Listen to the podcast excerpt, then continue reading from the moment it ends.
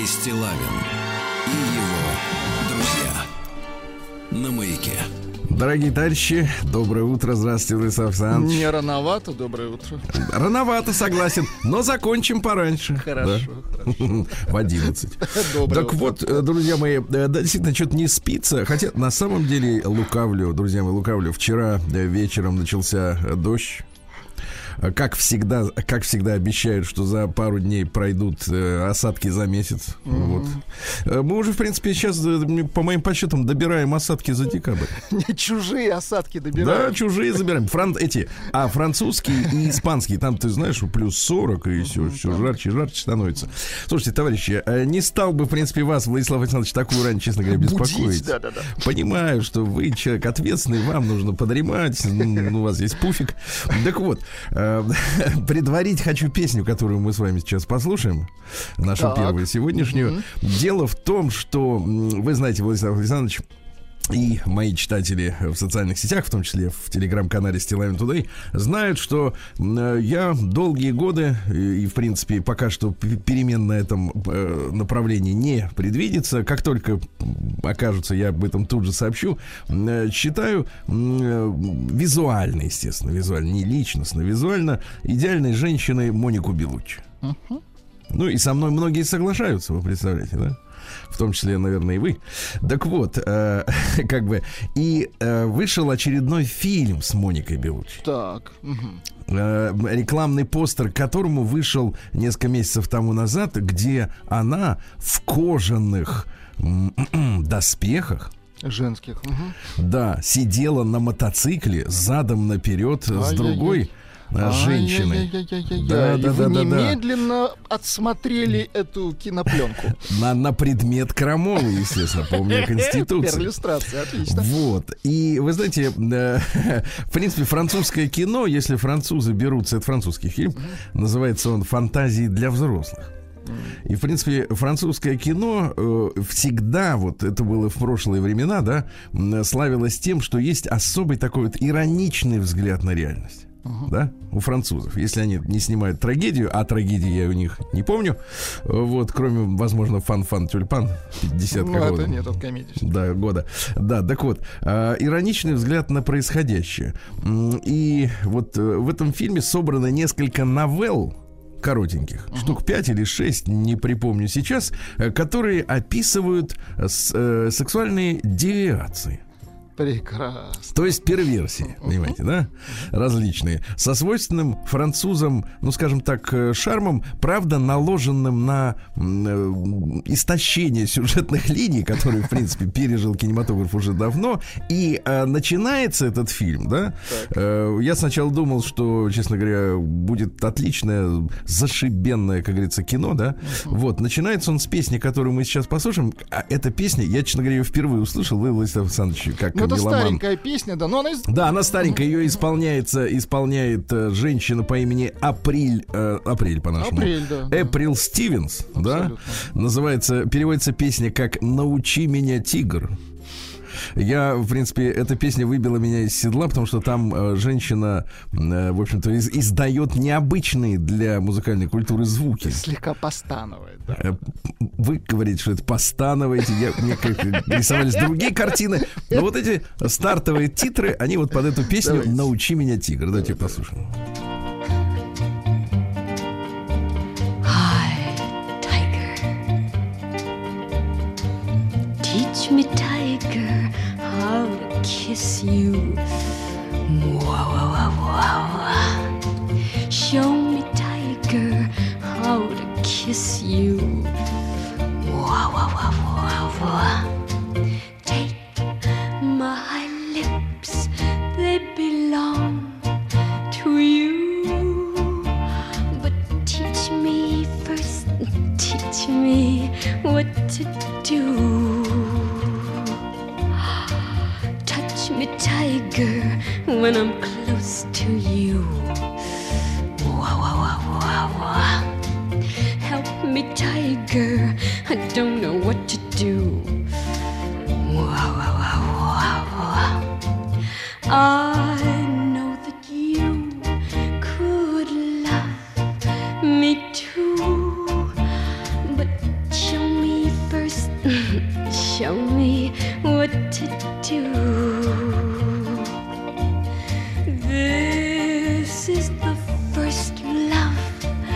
that I have ever known. What must I do to make you my very own? Teach me, tiger, how to tease you. Wah, wah, wah, wah, wah. Tiger, tiger, I wanna squeeze you. Wah, wah, wah, wah, wah.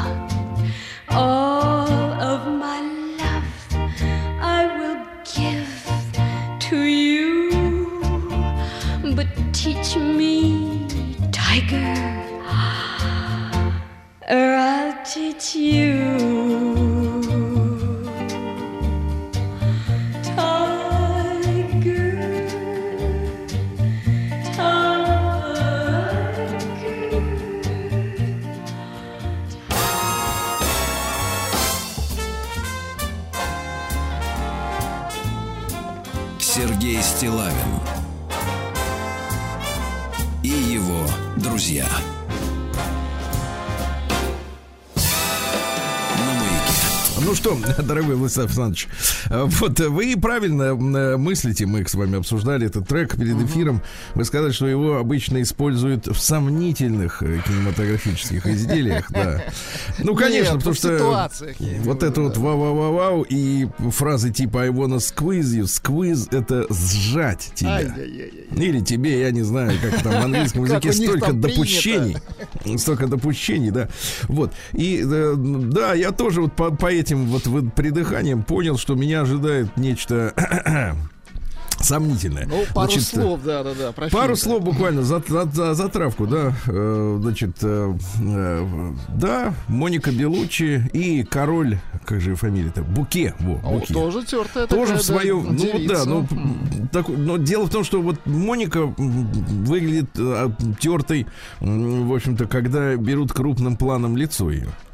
Вот сразу А видно, это что- издалека уже тертая. а это вот, да, да, да, это издалека видно, что уже тертая. Каким-то магическим образом, не знаю. Э, Может быть, Монику выручает э, природная такая вот на- наполненность тела м, з- Ну добром. да, да, то худощавая. Так, худощавый, да, видно, что да. Она изображает, кстати говоря, вот... э, э, ну, не буду.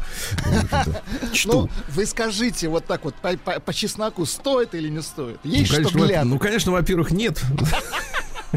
Во-вторых, во-вторых, знаешь, ситуацию, значит, я вам расскажу просто первую новеллу. Давай, давай. Первая новелла, значит, в этом фильме, в принципе, э, ну, основные действующие герои это женщины. Э, ну, главные за, за- заправилы извращений. Э, Начинается все с извращения, э, значит, когда в семейной паре им обоим в районе полтинника, то есть там вообще старые люди в кино, ну, то есть наши ровесники с вами, как это не печально. Старые, но хорошо Старые, но проверенные. типа нас, да. Вот, они, значит, тяготятся, все тяготятся тем, что у них различные расстройства, девиации личной жизни интимной. Начинается все вроде как с безобидного. Женщина, в принципе, может быть, если бы был какой-нибудь другой режиссер, может, и сняли его интересно и прикольно. Но здесь как-то все, знаешь, вот ощущение, что немножко тоскливо, нудно, и когда фильм наконец-то заканчивается, ты, честно говоря, выдыхаешь, э, ну, ну, думаешь, ну, наконец-то это э, закончилось, потому что уже не знаешь, на какой они новелле остановятся. Вот, там везде ст- старые, так сказать, люди, вот, э, около 50, и первая новелла посвящена зависимости людей от переодевания. М, Прекрасно. Вот. Э, Начинается все с того, что, э, значит, четверг, э, семейная спальня, сломанные жалюзи, которые около 15-17 лет не может починить безрукий муж, знакомая Понятно. ситуация. Вот, значит, у них, значит, супружеская близость, и она говорит, мне все надоело. Вот она устраивает истерику, вот говоришь, не хочу, как обычно, хочу, как хочу. А он спрашивает, а как же ты хочешь? Она говорит, ну хочу, чтобы вот мы начали э, в арти, ну, артистически Экспериментировать. Экспериментировать, да. Началось с того, что он где-то раздобыл на прокат форму почтальона и представился полицейским, который остановил ее на дороге. Сумкой, да? Да, полицейский без кобуры. Вот, значит, у них был интим в автомобиле. И, и потом сантехники были, врачи. Вот, и в конце концов, э, а он такой, в принципе, бухгалтер. Знаешь, э, ребята, вообще быть бухгалтером мужчине вещь такая необычная. Но если он бухгалтер, то он, как правило, талантливый, очень сосредоточенный весь там внутри, да, в этого всего процесса. Приличный человек, да. Да, приличный человек, то есть эмоционально скуп, скуп. И он отправляется на курсы актерского мастерства, где, собственно говоря, у- окончательно увязает, значит, вот в актерстве, бросает высокоплачиваемую работу бухгалтером в хорошей компании и уходит из семьи. Прекрасно. На этом заканчивается первая новелла.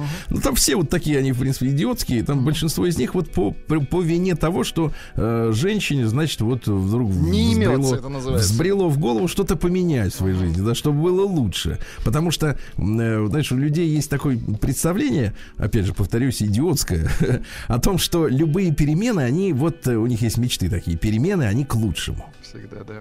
То есть, да, потому что народ, ну, вот, публике, да, и в широком смысле, и в частном, э, очень, очень, э, э, так сказать, э, кажется зачастую, что хуже, чем они вот сейчас живут, не будет точно. Вот она, вот она столько лет мучилась по четвергам, значит, так сказать, вот... э, жалюзи. да, да, с жалюзи вот с этим скрипучим, а, что, в принципе, понимает, что, наверное, наверное, хуже уже не будет. А этот фильм, он, в принципе, в этом смысле философски показывает, что бывает, и даже наверняка, да, на- наверняка, хотя не всегда. Что касается Моники Белуччи, то вот э, хотел бы об этой новелле э, рассказать. Значит, там э, изображается, извра... ну, там двойное извращение. Во-первых, пара, Так. да, а во-вторых, они, значит, э, не могут э, просто вот любить друг друга и вообще пи- питать друг другу страсть, если не оплакивают покойного. Кошмар. Оказывается, есть такая Есть и девиация. такие, понятно. Да, они ходят на кладбище. И там, да. Вот, участвуют в проводах людей, но, говорит, это, говорит, все не то. Меня, говорит, Мони- Моника, причем страдает этим в особенности, она говорит, меня заводит, когда близкий человек вот гибнет. Тогда они устраиваются, они устраиваются Слушайте, на может, работу. это все-таки юмористический подтекст имел фильм, нет? Ты понимаешь, в чем история? А, Он юмористический по-европейски и по-французски одновременно, да? Потому что вот, ну, какая, какой вот у европейцев юмор? Э, Я вот на выходных опубликовал у себя видео э, в телеграм-канале Стилавин Туды, где э, шведы э, режут торт, сделанный в виде негра, э, значит, который орет от боли. А они его режут и отку- от- отколупывают от него по кусочку. Получает Вот удовольствие. это Ну, вот европейский, да, вроде они там смеются, там люди, которые вот кусочки себе от, э, ну, как бы от торта в виде человека отрезают, а они, они смеются, а тот на самом деле орет, то есть там крики, всхлипы, слезы, настоящие, понимаешь, да, не, не мультипликационные. Вот если брать во внимание, что у европейцев свой какой-то некий, знаешь, вот взгляд на помидоры. Ну, то есть, вот как бы вот ну, э, мы далеки ментально, к сожалению. Нам вот не смешно то, что их смешит, а их не смешит то, что смешит нас, да. И э, в этом смысле мне действительно было тяжеловато смотреть это кино. Не знаю, может быть, рассчитано на тех, кто в, в измененном состоянии находится. Может, они бы и поржали. Я-то э, приличный мужчина. Так вот, я не договорил. Значит, смотрите, эти две, значит, девицы, э, 50 плюс, устраиваются на работу в хоспис. Мгм. Там втираются в, В доверие что кто-то к там- людям, они умирают, они испытывают от этого удовольствие, у них там есть коморка, да. Заканчивается все тем, что они доходят до крайности и совершают убийство ради того, чтобы, так сказать, опять у них воспылала страсть. Вот. Э, жуткая, в принципе, история. Я, опять же, повторюсь, да, еще раз напомню, фильм называется э, «Фантазии для взрослых», да. Э, ну, вот спасла ситуацию с Моникой та история, что, в принципе, ну, она же не актер. Она просто прекрасная женщина, да? Ну, она прекрасная женщина, да. Видно, что она все-таки, так сказать, относится к этой роли и Вы ко всем остальным Сергей, своим да, да, ролям. вы Иронично, да. ее карьеру. Я спас ее карьеру в своих глазах, действительно. Она иронично относится, да. Но э, э, что сказать? Э, Так. действительно, э, идиотское кино. Идиотское. Спасибо. Да. Про извращенцев, да. Но, ну, понимаешь, ну какая история? С- Вот вы говорите, с какой интересный фильм точки зрения. Дело в том, что нам сейчас э, ведь, ведь трудно рассказать сегодня э, даже европейскому зрителю, американскому, наверное, вообще невозможно, о том, что в принципе есть извращения. Потому что все они на протяжении последних лет уже настолько легализованы, Ну, что они- стали, что стали не только свободными от притеснений, да, но э, трендом и даже, можно сказать, целеполаганием, да. Нет, беда Европы, вы абсолютно правы. В Европе заканчиваются извращения. Да, да, это да, все закат- то есть- становится то есть, понимаешь, понимаете, в чем да, это? то есть сценаристы этого фильма судорожно искали, Да, ну, да. хоть какие-то извращения, Это туп- которые еще не вошли в норму, Это в тренд, тупик, да. да, да, да. Да, да, да. Вот в этом смысле ощущается голод. Вот, э, вот голод, голод. Потому что ли- если бы они снимали это кино лет 30 назад, да, то действительно это, наверное, было бы смешно. Или 40, например, да. Потому что любое, по большому счету, отклонение в чопорной консервативной реальности, да, ну, где патриархальные Да. ценности, там, религиозность, ну, вот, все это вызывало бы смех. А сейчас приходится выдумывать какие-то космического уровня, значит, извращения, да, э, чтобы, чтобы вызвать какую-то улыбку, но она, знаешь, вот, честно говоря, при просмотре соп- сопряжена еще, знаешь, с пренебрежительной вот каким-то отношением, знаешь, вот, честно говоря, иногда хочется морщиться от того, от беспомощности, в принципе, кинематографа, который остался без, ну, собственно говоря, возможности над чем-то смеяться, потому что те вещи, которые раньше вызывали смех, они стали э, неприс- неприкасаемой нормой, Да, да, да, вот, и над ними как бы смеяться запрещено, а над всем остальным уже не смешно смеяться или никогда не было смеяться, или просто не смешно, да. Ну, в общем, ребята, если хотите э, просто Поморщиться. поморщиться, да, если хочется сморщиться, посмотрите. Сергей Стилавин и его друзья Вот именно. Да. Ну и, друзья мои, э, э, что сказать? Э, сегодня у нас особенный день, потому что э, сегодня исполнилось бы э, 90 лет со дня рождения Роберта Ивановича Рождественского. Великого нашего поэта. Э, Вот я прекрасно помню в детстве, там, в, в ранней юности совсем его выступления. Мы сегодня посвятим обязательно этому э, часть нашей программы, да, э, чуть попозже. А я хотел бы по традиции прочесть вам некоторые стихотворения. Давайте, Да. с удовольствием. Вы знаете, особенно я люблю стихотворения, посвященные женщинам. Вот, давайте, э, Роберт Иванович, почитаем. Вот стихотворение. Так сколько ж ей? И в самом деле, сколько? А женщина махнет рукою и промолвит нараспев светло и горько. Зачем считать напрасно все мои? А после выпьет за друзей пришедших и будет излучать высокий свет. Есть только дни рождения у женщин. Годов рождения у женщин нет. Очень А? красиво. Элегантно. А вот, например, смотрите. Красивая женщина – это профессия. И если она до сих пор не устроена, ее осуждают, и каждая версия имеет своих безусловных сторонников.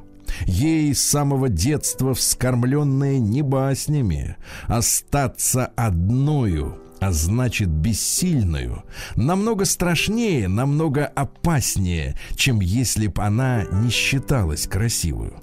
Пусть вдоволь листают романы прошедшие, пусть бредят дурнушки заезжими принципе, с принцами. А в редкой профессии сказочной женщины есть навыки, тайны и строгие принципы. Идет она молча по улице трепетной, сидит как на троне с друзьями заклятыми. Приходится жить ежедневно расстрелянной, намеками, слухами, вздохами, взглядами. Подругам она улыбается весело. Подруги ответят и тут же обидятся. Красивая женщина – это профессия, а все остальное – сплошное любительство. Отлично, да. Да, хорошо? Вот. Ну, давайте еще не, немножко, так сказать, Роберт Рождественский. Человеку надо мало, чтоб искал и находил, чтобы имелись для начала друг один и враг один. Человеку надо мало, чтоб тропинка вдаль вела, чтоб жила на свете мама, сколько нужно ей жила. Человеку надо мало, после грома тишину, голубой клочок тумана, жизнь одну и смерть одну. Утром свежую газету с человечеством родство. И всего одну планету. Землю только и всего и межзвездную дорогу до мечту о скоростях. Это в сущности немного, это в общем-то пустяк, невеликая награда, невысокий пьедестал. Человеку мало надо, лишь бы дома кто-то ждал. Ну, шикарно, конечно. Шикарно, да. Или вот такое стихотворение пронзительное 90-х. Э, Роберт Иванович не стал в 94 году.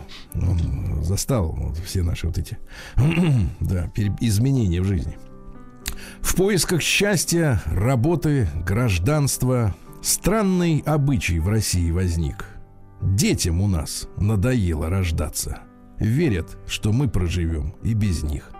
М? Ну, умнейший, конечно, мужчина. Короткая, да, да. да. Давайте, давайте еще несколько Давай. лирических. Приходить к тебе, чтоб снова просто вслушиваться в голос и сидеть на стуле, сгорбясь и не говорить ни слова. Приходить, стучаться в двери, замирая, ждать ответа. Если ты узнаешь это, то, наверное, не поверишь, то, конечно, захохочешь, скажешь, это ж глупо очень. Скажешь, тоже мне влюбленный. И посмотришь удивленно, и не усидишь на месте. Будет смех звенить рекою. Ну и ладно, ну и смейся. Я люблю тебя такую. Класс. Угу. Да. Вот давайте еще одно стихотворение прочтем. Вот пронзительное. Будь, пожалуйста, послабее. Будь, пожалуйста. И тогда подарю тебе я чудо запросто. И тогда я вымахну, вырасту, стану особенным. Из горящего дома вынесу тебя сонную. Я решусь на все неизвестное, на все безрассудное. В море брошусь, густое, зловещее, и спасу тебя. Это будет сердцем велено мне, сердцем велено. Но ведь ты же сильнее меня, сильней и уверенней.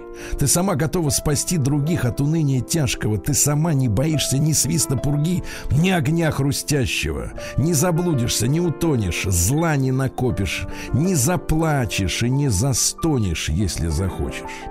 Станешь плавной и станешь ветреной, если захочешь. Мне с тобою такой уверенной трудно очень.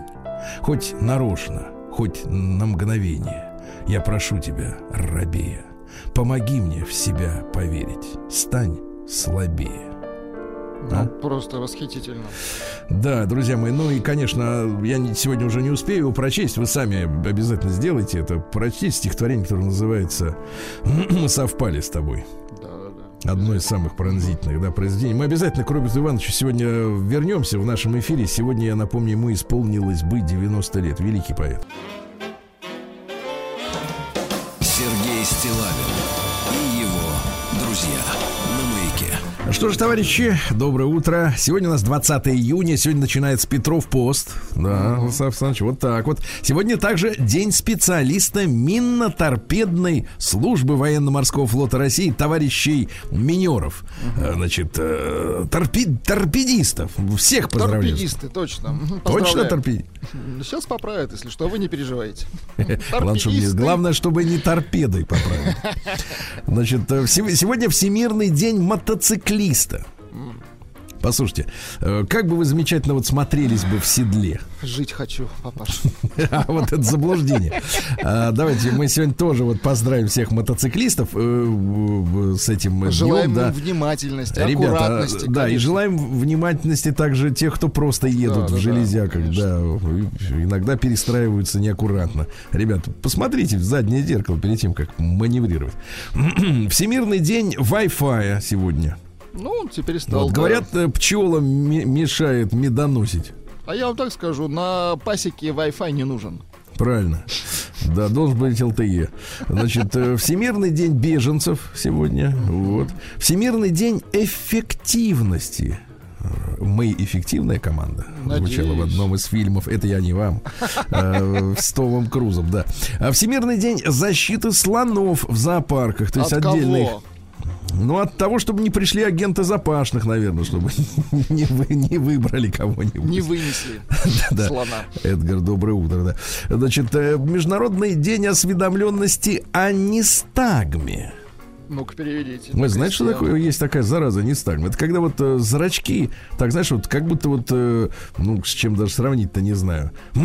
как э, стрелка м, какого-нибудь прибора поддергивается. Ужас. Вверх-вниз, вверх-вниз, вправо-влево, вправо-влево. Причем не контролируется. Такая вот история, да. Э, День чайных покупок. Чайных, да. Э, День возьми кота на работу. Ну, зачем? Это излишне.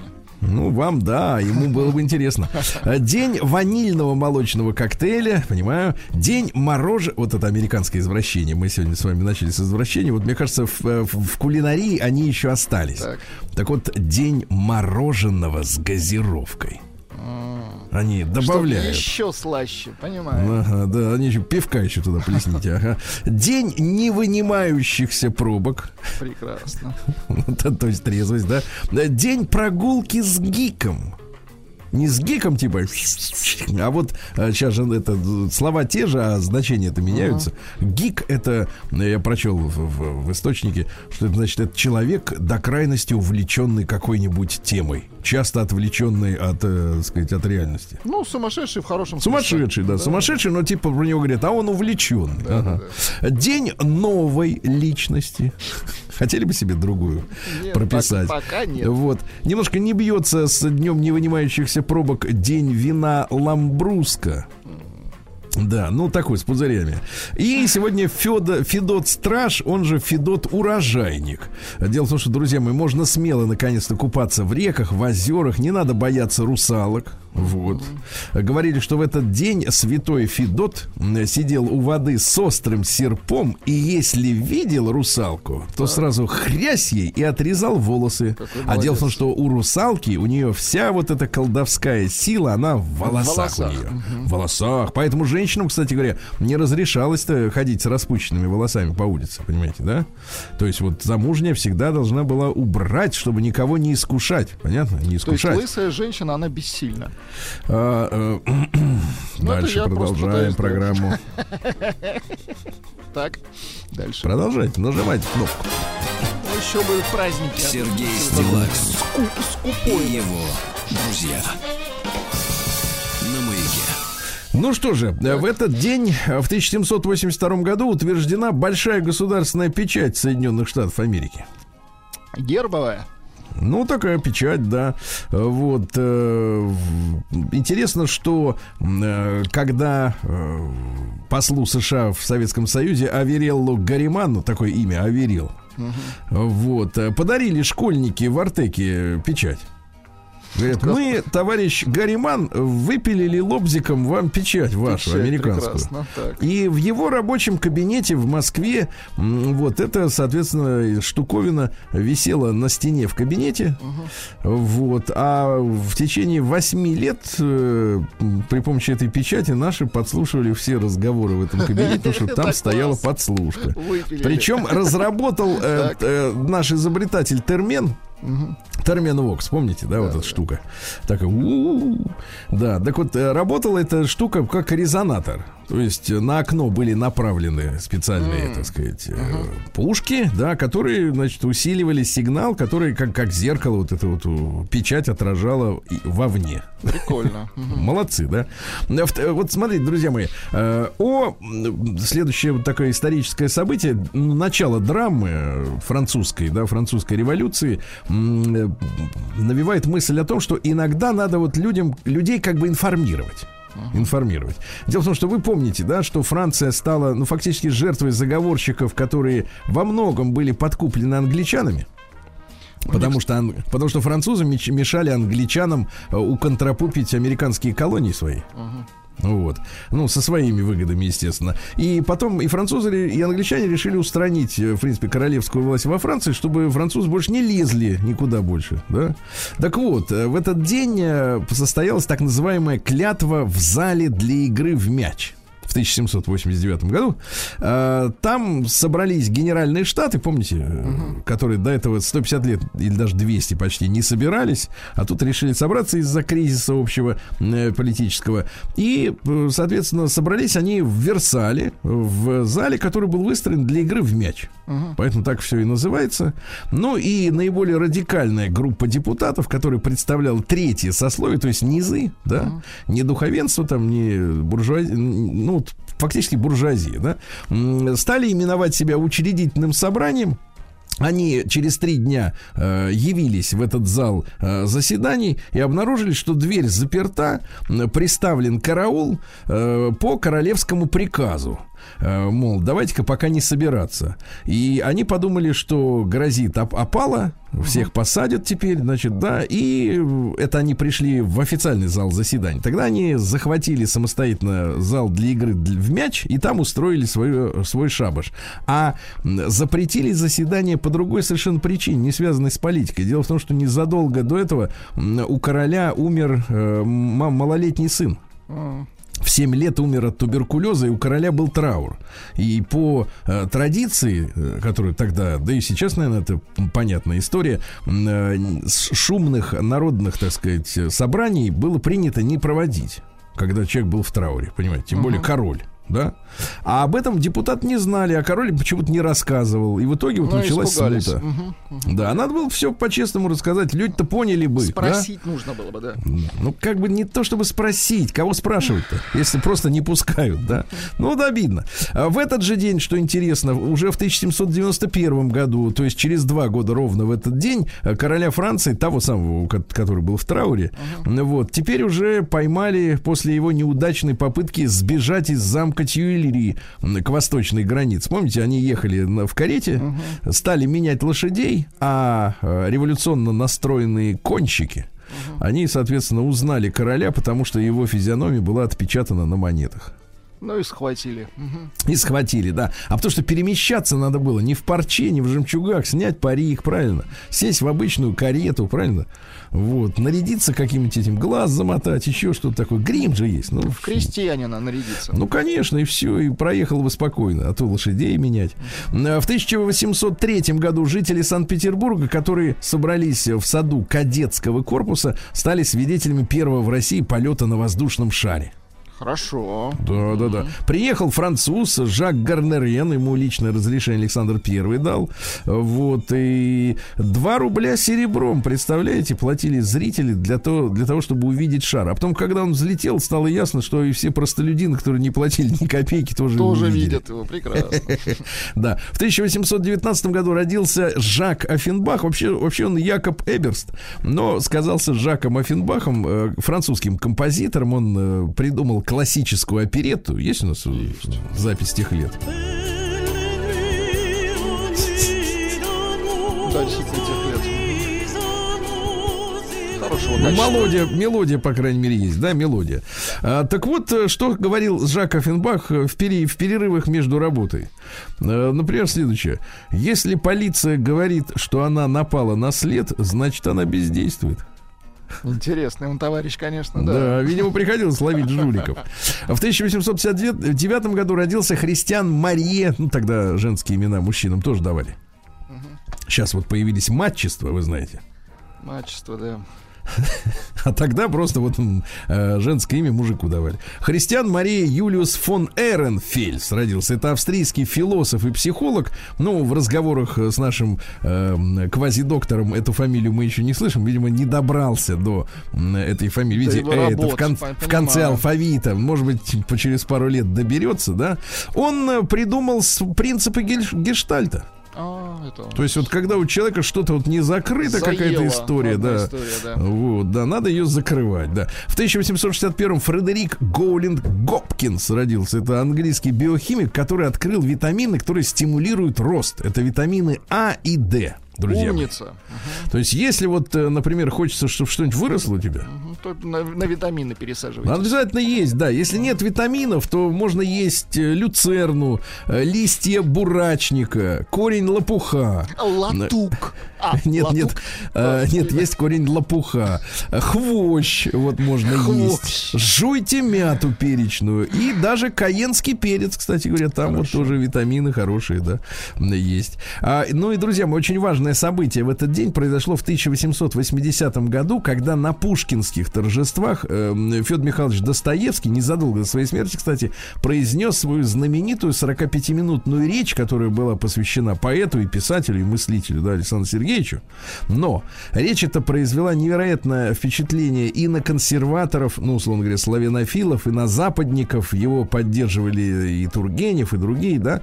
Но там история какая? Значит, я вам попытаюсь эту 45-минутную э, речь сформулировать в нескольких буквально словах.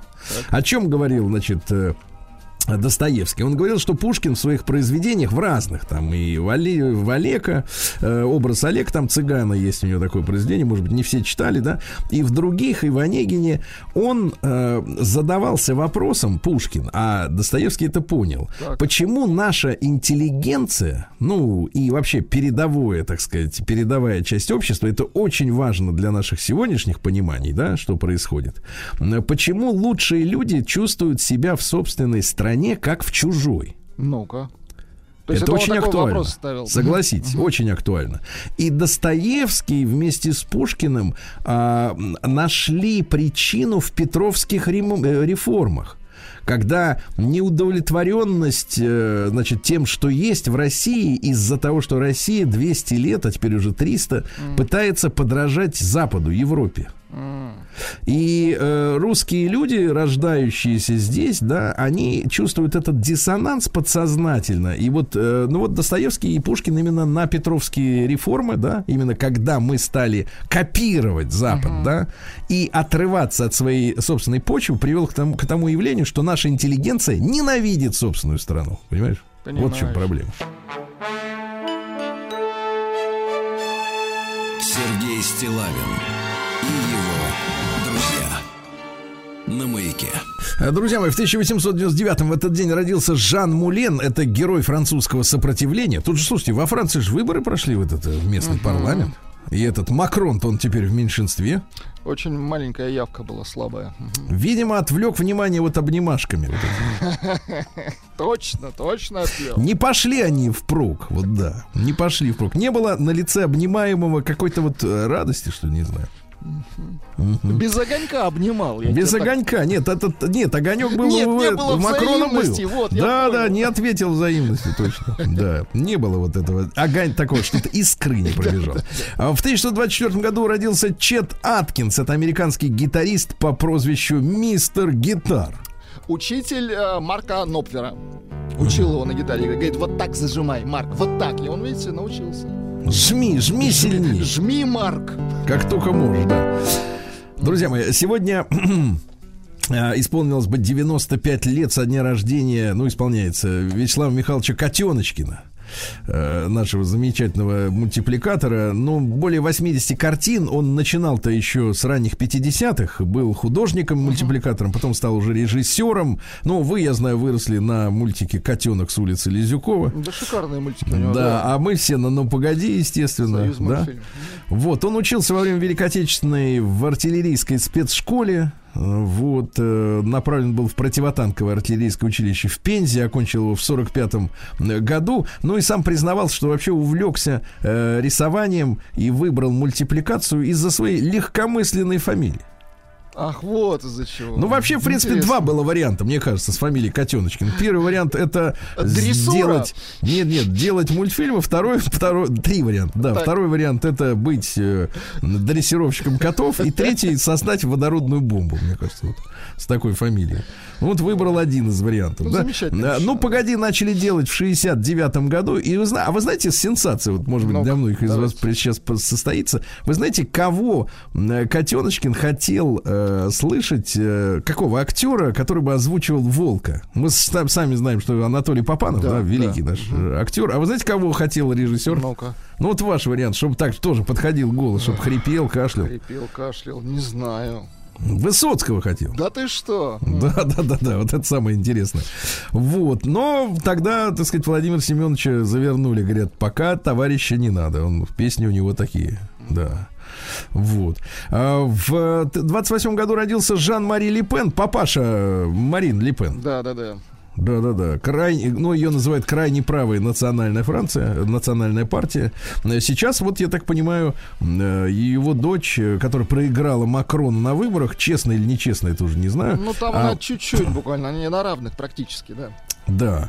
А, что говорит Лепен, э, папаша? Я всегда с подозрением отношусь к людям, которые каются в чужих грехах. Хорошо. В чужих, да, в чужих. Ну, естественно, как иначе. Это действительно сомнительно. Вот. э, Кроме того, в этот э, день, что у нас произошло, Роберт Иванович Рождественский, я уже говорил, да, 90 лет сегодня со дня его рождения. В 37 году экипаж самолета Ан-25, которым командовал Валерий Чкалов, а также ге- были второй пилот Георгий Байдуков, Александр Беляков, это штурман, они завершили э, первый беспосадочный перелет по маршруту Москва-Северный полюс Соединенные Штаты Америки. Они 60 с лишним часов были на борту. Круто. 60 часов люди, да? Вот, а в 37 году, ребят, тоже юбилей прекрасный. Николай Николаевич Дроздов родился в этот день, а? Наш, да, понимаешь ли. Наш э, любимый э, Николай Николаевич, да? Вот, Ну, он замечательный. да, Он абсолютно. замечательный во всех смыслах. А в 42 году родился Брайан Уилсон, э, 7, ну, к 80 лет получается. Это американский музыкант, композитор и командир Beach Boys. Ну, такой американский ответ Битлз. Ну, мне кажется, они... Слабый ответ такой, Слабый, да? да, я вот с вами согласен. слабый. Расслабленный, да-да-да. Вы знаете, вот э, битлы, они, в принципе, конечно, какие-то, ну, они морды страшные. В принципе, Нет, ну, что там там, говорить-то? э, Двое из них, да какой, почему двое? Да все они Трое. гении, да, трое абсолютно Трое гениев и один барабанщик, да. барабанщик. В 50-м году Лайнел Ричи родился, американский певец, когда-то был в группе Комодоры. Он э, э, пел баллады в стиле «Тихий шторм». Но он классный. You have made me Тоже мелодист хороший. am. Да-да-да. А В 63-м году Советский Союз и Штаты договорились об установке линии горячей связи между Москвой и Вашингтоном. Мгм. Ну, чтобы как-то вот можно было э, четко объясниться. Потому что до этого э, связь была не прямой. Из Вашингтона звонили в Лондон, оттуда в Копенгаген, потом в Стокгольм, в Ну, целая Хельсинки, в история, Москву. Да, это было как-то вот все долго. И решили, что надо, э, значит, соответственно, из Вашингтона в Москву говорят по-английски, там сами переводят. И наоборот, из Москвы по-русски. Вот, Там сами да? переводят. Вы, короче, начинаете? Те говорят, нет. Все, тогда вопроса, вопроса нет. А, друзья мои, сегодня исполняется ой-ой-ой-ой, 55 лет 180-сантиметровой Николь Кидман. а? Нравится вам она, в принципе? В принципе, э, Да говорите честно. да, Найн. вы знаете, этому, как его, волосатому не завидую. Хорошо. Хотя там много их было всяких. И Том Круз, да.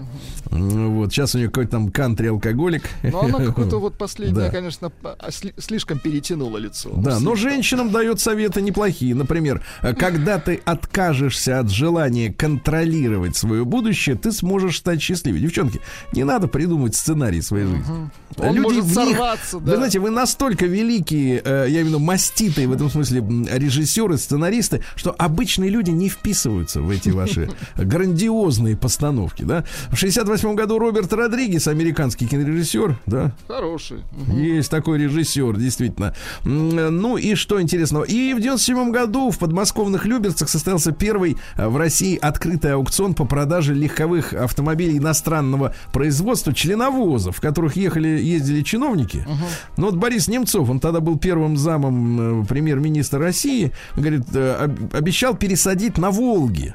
Но так и не пересадил. Чиновничество. Сейчас вот уже проскользнула тема, что э, в Волге-то уже нету. Есть Лада Веста хорошая. А скоро москвич хороший появится. Да, так что я бы вообще, в принципе, на месте э, товарищей чиновников вот в сложившейся обстановке вот не кочевряжился, показал бы э, пример бы, что ли, со свой, да? Кочевряжился.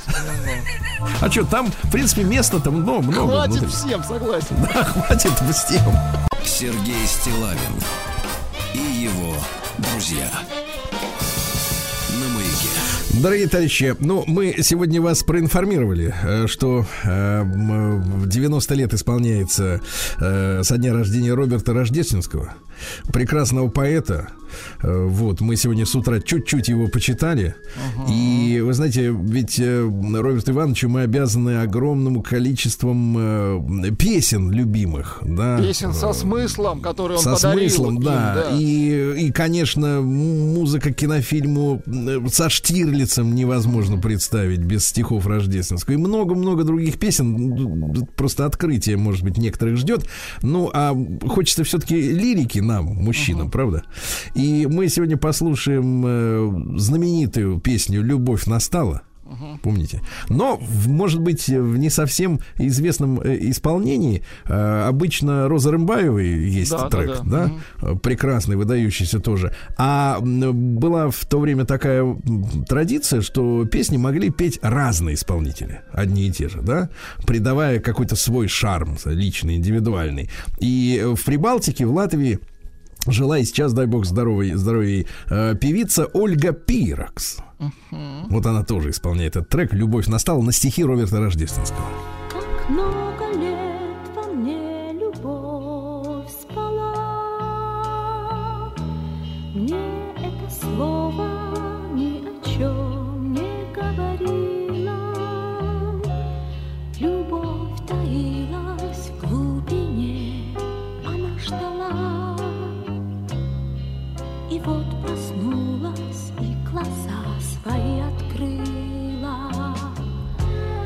Теперь не я пою, любовь поет.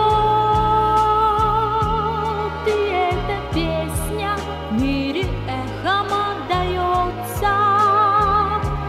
Любовь настала так, как утро настает. Она одна во мне и плачет, и смеется.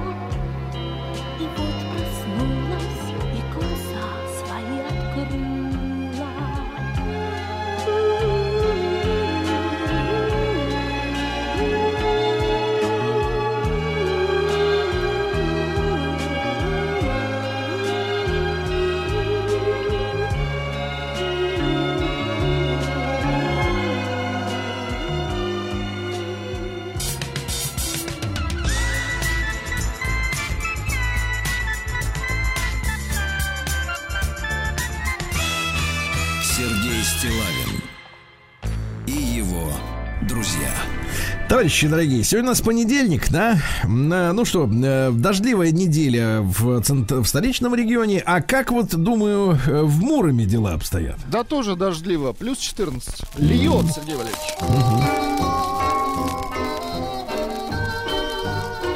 чтобы песней своей помогать вам в работе. Дорогие моим. Муромцы, да. В Муроме сотрудники ППС оперативно задержали местного жителя, который похитил шасси от детской коляски. Подлец какой. Вот подлец, 35-летний подлец на 18 тысяч рублей шасси, ты прикинь. а? Уродец. Да-да-да. А 29-летнюю преступницу нашли по отпечаткам пальцев. Хорошо. Дело было так. 36-летняя местная жительница э, с ее автомобилем ВАЗ вот, э, поехала прогуляться с собакой. Но собаке не хочется гулять в машине, поэтому машину девушка оставила зачем-то не запертой. Внутри находились сотовый телефон, кошелек с деньгами, документы. Вернувшись через час с песиком, выяснилось, что всего этого в салоне уже нет. Но есть отпечатки пальцев. Нашли местную, ранее неоднократно судимую 29-летнюю девку. А? Вот так. Понятно. Вот, по- другой случай. 33-летняя местная жительница сообщила, что ее несовершеннолетний сыночка Так. э, кушал в кафе. Раньше-то люди, конечно, домой есть ходили, а теперь, видишь, мода дошла и до Мурома. Кушал в кафе, а когда, э, так сказать, ушел, понял, что забыл на скамейке телефон. Ну как же так? Приходит, телефона нет, установлено, что 69-летняя дама Так. Заметила оставленный на лавочке телефончик и э, стырила его для личного пользования. Уголовное дело, 150, 158 статья. Вот так вот. Э, Муромлянка судится э, с туроператором из-за перенесенного на 5 часов вылета. Представляете? Так. Оказывается, можно отсудить деньги. По маршруту Нижний Новгород Шарм-эль-Шейх в ноябре прошлого года хотела вылететь срочно. Заплатила за билеты 100 тысяч рублей туда-сюда с родными близкими. На 5 часов задержали рейс. Представляешь? Теперь требует от авиакомпании следующей э, компенсации. Э, есть- Во-первых, э, некачественно оказанная туристическая услуга 50 тысяч рублей. Так. Э, Неполученные услуги отеля на 10 тысяч рублей. 60. Так. Так, считаем дальше. 60. А, моральный вред 40. 100. Да, неустойка 10 тысяч. 110. Ну, еще штрафы. Вот видите, в копеечку. Так, подождите. Копеечку. 110, Ну, еще пару сообщений. Секундочку. Я просто сколько час-то стоит? 22 тысячи час. 22 тысячи час, да. Если бы знали, так веселее бы сидели, да. Что Еще бы требовали задержать. 22 тысячи час. Вот, ну еще пару сообщений. А, Во Владимирской области, Муром во Владимирской области находится, снова выберут самую красивую деревню. Заявки принимаются до 5 июля, да? Ну Вот, ну и что интересно, ну и за разведение костров на дачах а, муромцы заплатят э, двадцаточку, ребята, двадцаточку. Сергей Стилавин На маяке. Так, что у нас в мире? А, ну что, э, сенсационные цифры увидел, чтобы в Питер э, съездить на выходные. Так. Э, На самолете за 30 тысяч можно это сделать из Москвы, а на Сапсане за некоторые рейсы 70. Но это с услугами, Сергей Валерьевич. В А, принципе, да. а что за услуги, интересно? Разного толка услуги. А, понимаю. Ну да. А продажи мороженого выросли, представляете, на 177%. Ну, лето идет, конечно. Нет, по сравнению с прошлым А, годом. с прошлым? Да, Интересно. вот видите, люди заедают мороженым. Да, да, да. Вот, э, что интересного. Стоматологи предостерегли от использования жестких судебных, э, извините, судебных, э, зубных счетов. Да, зубных, да, после новостей криминальных, да. А, э, Николай Платонович Патрушев, секретарь Совета Безопасности России, на полном серьезе сообщил, что после учебы в, в вузах США студенты становятся агитаторами цветных революций. То есть их там вербуют и агитируют. Вот так Понимаете? вот. Мгм. Вот именно. А чьи дети-то учатся там? Вот, э, вот, так Хорошо сказать. бы, да. Надо проверить их всех. Проверить, проверить. Э, Специалисты назвали безопасное время прослушивания музыки в наушниках. Если слушаете со звуком 100 децибел, 15 минут в сутки. Не более. Три трека и все. Да, пять треков, пять треков. Дальше. Названы симптомы чумы. Сейчас может и такое начаться, друзья мои. Понос с кровью, озноб, сухость во рту. Вот. да. Ужасы какие. Да. Никита Джугурда признался, что его дети смотрели видео, во-первых, с их собственным зачатием. Во-вторых, с родами. Ну, про роды я слышал, про зачатие, честно говоря, только сейчас узнал, да. Вот, вот, канал занят, да. Во- Вот. И тут же как бы сообщается о том, что э, в России снизилось число угонов и краж автомобилей. Хорошо. Мгм. В Подмосковье школьники создали уникальную ловушку для комаров, которая натягивается между деревьями. Гениально. Между деревьями. Но для этого нужны деревья, да? Для этого нужны Вот. ловушки. А поздний ужин может привести к ожирению печени, товарищи, осторожней. Так. Ну, Вот дальше. Система паутина для розыска угнанных машин внедрена в 60 регионах России. Ну, может быть, из-за паутины и снизились угоны, да? А, Торговые сети в России снизили наценки на базовые продукты с 22 до 7 процентов всего лишь. Хорошо. Вот, спасибо. Спасибо большое. Российские водители перечислили самые важные автомобильные опции. Вот как вы думаете, на первом месте что нужно нашему человеку? Нашему коврике. Да. Вот, да, это понятно. А, но это вашему. А нашему нужен, нужен кондиционер. Ты представляешь, на первом месте по надо. Это как расслабился народ. Конди- без кондиционера не может ездить уже. Вот, что интересного еще. Математик объяснил, математик Коняев объяснил, как научить ребенка считать в уме. Оптимальный возраст для начала освоения счета это 3-5 лет. Если проявляет ребенок интерес к математике, ну, тянется, например, к Лобачевскому, к бюсту, то можно начать и пораньше. Значит, как привить, Владислав Александрович? Отобрать калькулятор как Нет, нет, я вас не спрашиваю, такой ну, А. проброс. Смотрите, гуляя по улице, предлагайте ребенку посчитать котов, машины, деревья, сказал математик коня. Ну, прекрасно. Ну, Вот россиянам назвали продукты, на которых нельзя экономить. Ни в коем случае. Мясо, хлеб, молоко. Ясно? Ясно. Мясо, хлеб, молоко. Дальше. Э, нутрициолог рассказал, можно ли футболистам пить пиво после матчей. А алкоголь, говорит, категорически нельзя употреблять после матчей, потому что это мешает восстановлению. Водичку. Можно ли до, не говорят. Да. Вот дальше. Э, Развенчанный миф о том, что комары выбирают своих жертв, например, по таким признакам, э, что, мол, типа с первой группой крови, с лишним весом, в состоянии опьянения. Ничего подобного. У кого кожа тоньше, того в первую очередь и кусают, понимаете? да? И вкуснее, понимаю. Да, ветеран ЦСКА Владимир Пономарев назвал Языджи. Это футболист такой. Языджи. Дешевым повидлом. Ну как-то. О, вот так, да. А студенты Национального исследовательского Томского государственного университета м, создали модуль для бытовых вод- водосчетчиков, э, который автоматически снимает показания и отправляет в управляющую компанию. А? Удобно. Хорошо. Выяснилось, кто мог сыграть Сашу Белого в бригаде, к- кроме, э, так сказать, Сергея. Кроме Белого. Да. Вот, э, Сергея Безрукова. Оказывается, могли и Хабенский.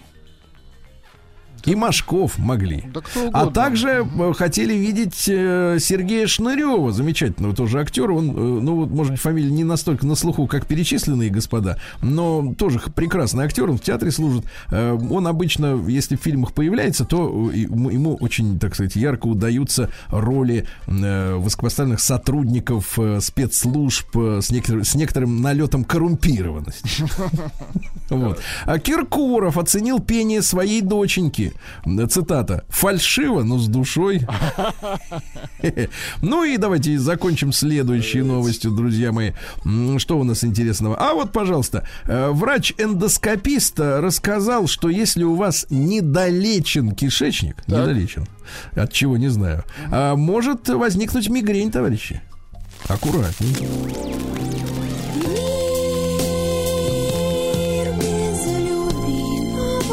Да. Ну что у нас среди женщин? А, В России упала популярность коротких платьев. Женщины э, стали попри- поприличнее одеваться. Э, ми- миди, сарафаны. знаешь, Или, может быть, как-то все-таки самокритично как-то на ноги стали смотреть. А Психологи выяснили, от каких проблем в постели страдает молодежь. Посмотрите, какая разная судьба. Большинство девушек, большинство страдает от сложностей с достижением удовольствия. А причем, что интересно, смотрите, у мужчин тоже есть какие-то такие проблемы, но вот, вот в чем самая э, засада. Юноша может избавиться от проблем в постели со сменой партнера. Так. А женщина? То есть, если умелая подберется, да. А вот девушке не помогает, ты представляешь? То есть, у, то есть у мужчин проблемы от женщин, а у женщин от них самих. А, От мира. вот. Понятно. Отлично. А в США у женщины изъяли 47 котов, с которыми она жила в автомобиле. Понимаю. Да, Пару новостей от Дженнифер Лопес. Она сейчас э, счастлива опять с Беном Аффлеком, да. Во-первых, она призналась, что мамаша издевалась над ней в детстве. Это чувствуется, кстати. А во-вторых, ее 14-летняя дочь э, является небинарной персоной. Понимаю. Да, ну это сейчас у них модно, там, в принципе, да. Ну и пару сообщений еще, э, что интересного. Значит, э, самая красивая гольфистка мира Пейдж Спиранак снялась для обложки Максим. Ты знаешь, я специально нашел эту обложку. Как Посмотри, я скажу так, я скажу Спиранак? так, нет, нет, нет, я скажу так, в хоккее люди посимпатичнее. В хоккее посимпатичнее, да. Ну и, наконец, давайте пару сенсаций. Во-первых, женщина вы в Индонезии через 10 месяцев после свадьбы обнаружила, что ее муж мошенница.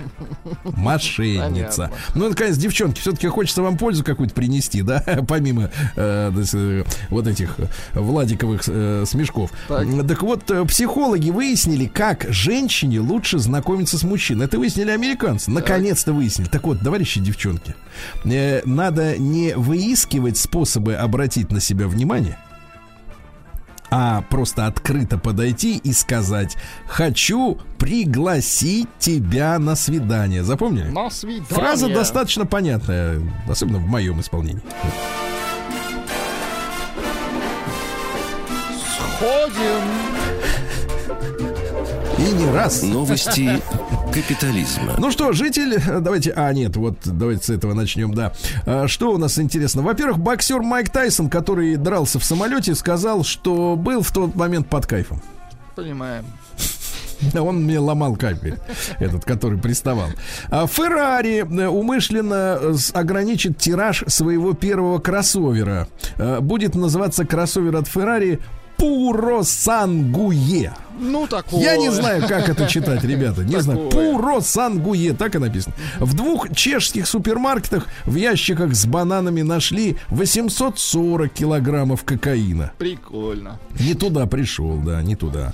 Вот, э, в США мужчину, американца по имени Хау Ку Чи приговорили к 9 годам заключения за массовый взлом айклаудов и кражи интимных фотографий, которые там зачем-то хранят. Дальше сотни британских десантников, не допущенные к натовским учениям после видео с оргией в казарме. Прекрасно. Ну и, наконец, очень важное сообщение, друзья мои, возьмите его на заметку, импортные открытия, но нам пригодится. Ученые выяснили, что нельзя пить кофе перед походом за покупками. Дело в том, что кофе, это на полном серьезе, перед походом в магазин не только заставляет искать туалет, как обычно, но заставляет больше тратить денег. Запомнили? Кофе, интересно. Да, ну и, наконец, немецкий генерал раскритиковал решение Бундесвера назвать новый германский танк э, «Пантера», как и в годы Второй мировой войны. М. А что отказываться от традиций, правильно?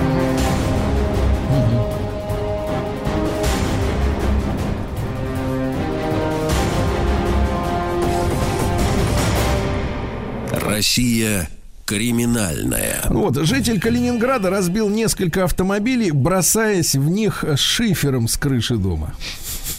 Ну, это так, более-менее безобидное, да. Вот давайте с тобой. А давайте Питер сегодня. Вот Калининград все-таки, ну там Балтийский берег, рыжая заря, вот это вот все, да. А Питер, пожалуйста, без зари. Да. Пойманный на воровстве мяса в магазине Петербуржец угрожал продавцам секатором. Кошмар. Секатором можно, кстати, ствол перекусить, если что, как вы секатором понимаете. все что угодно можно. Можно человека перекусить заживо. Конечно. Да. В Екатеринбурге, ну вот из серии «Материнский инстинкт», женщине пришлось бежать на каблуках за трамваем, в котором остался ребенок. Не ушел выйти. Не успел выйти, да. Дальше. В Новокузнецке школьник 11-летний сбежал из дому, чтобы не делать домашку. А? Вот. А в Питере опять серьезнее все. Группа школьников угрожала подростку пистолетом за испорченный вейп. Смотри, а? Ай-яй-яй. Чувствуешь напряженная ситуация? Чувствуешь. В Новосибирске, давайте специально для вас новость. В Новосибирске а, алкоголики оккупировали детскую площадку, да. Тепло. Ну и, наконец, страшное, друзья мои. В Москве Альфонс выманил у женщины 2 миллиона рублей, оставил без квартиры, представляете? Сказался владельцем крупной фирмы строительной из Санкт-Петербурга, спал с ней, любил ее, обкрадывал ее ночами.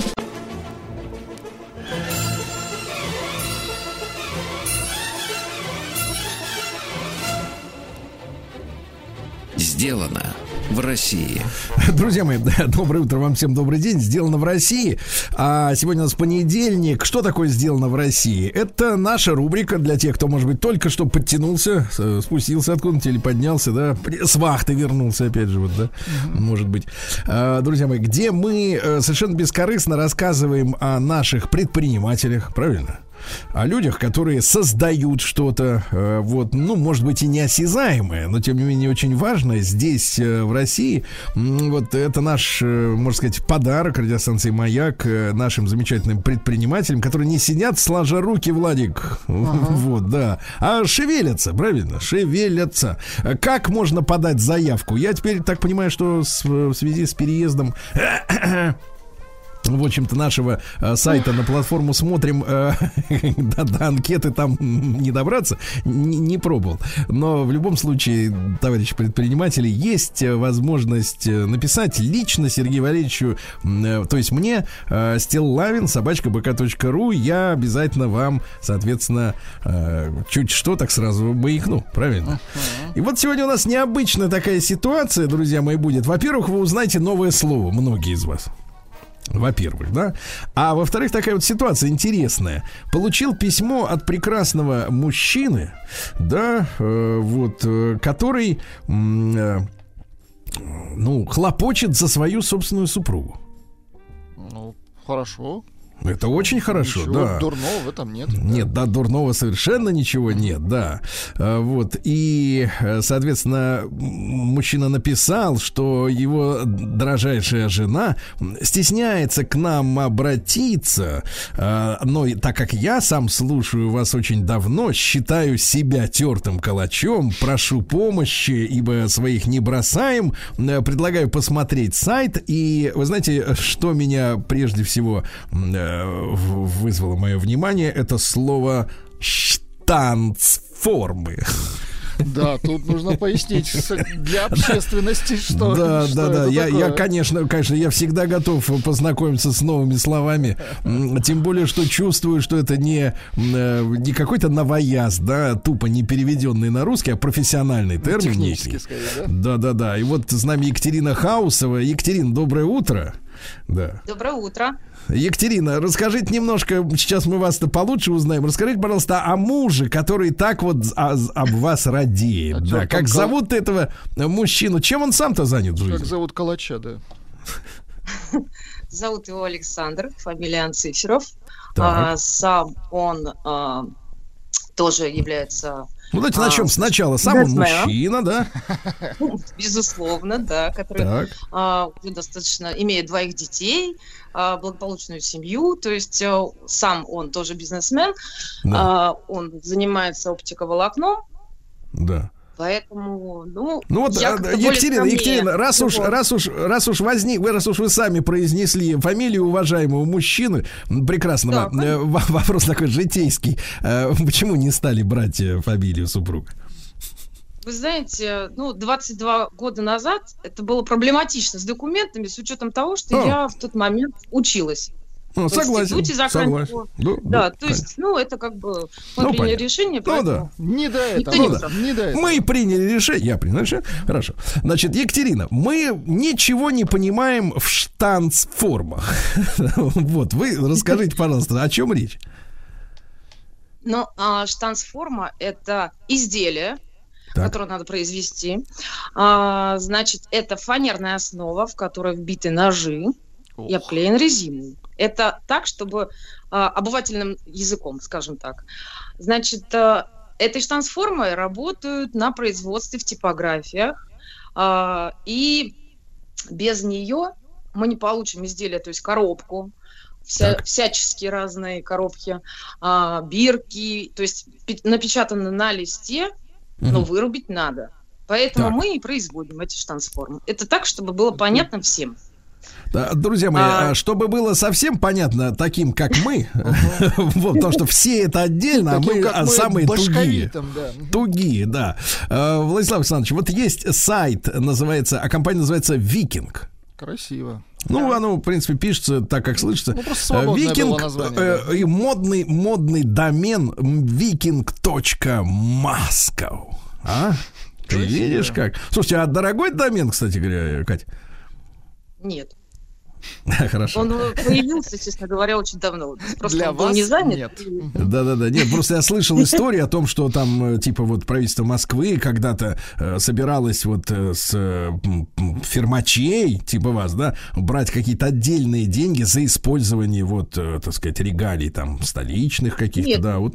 нет. Все, все тихо, Это да, было, хорошо. видимо, дав- да, давно. Давно и уже прошло вот, запал, да?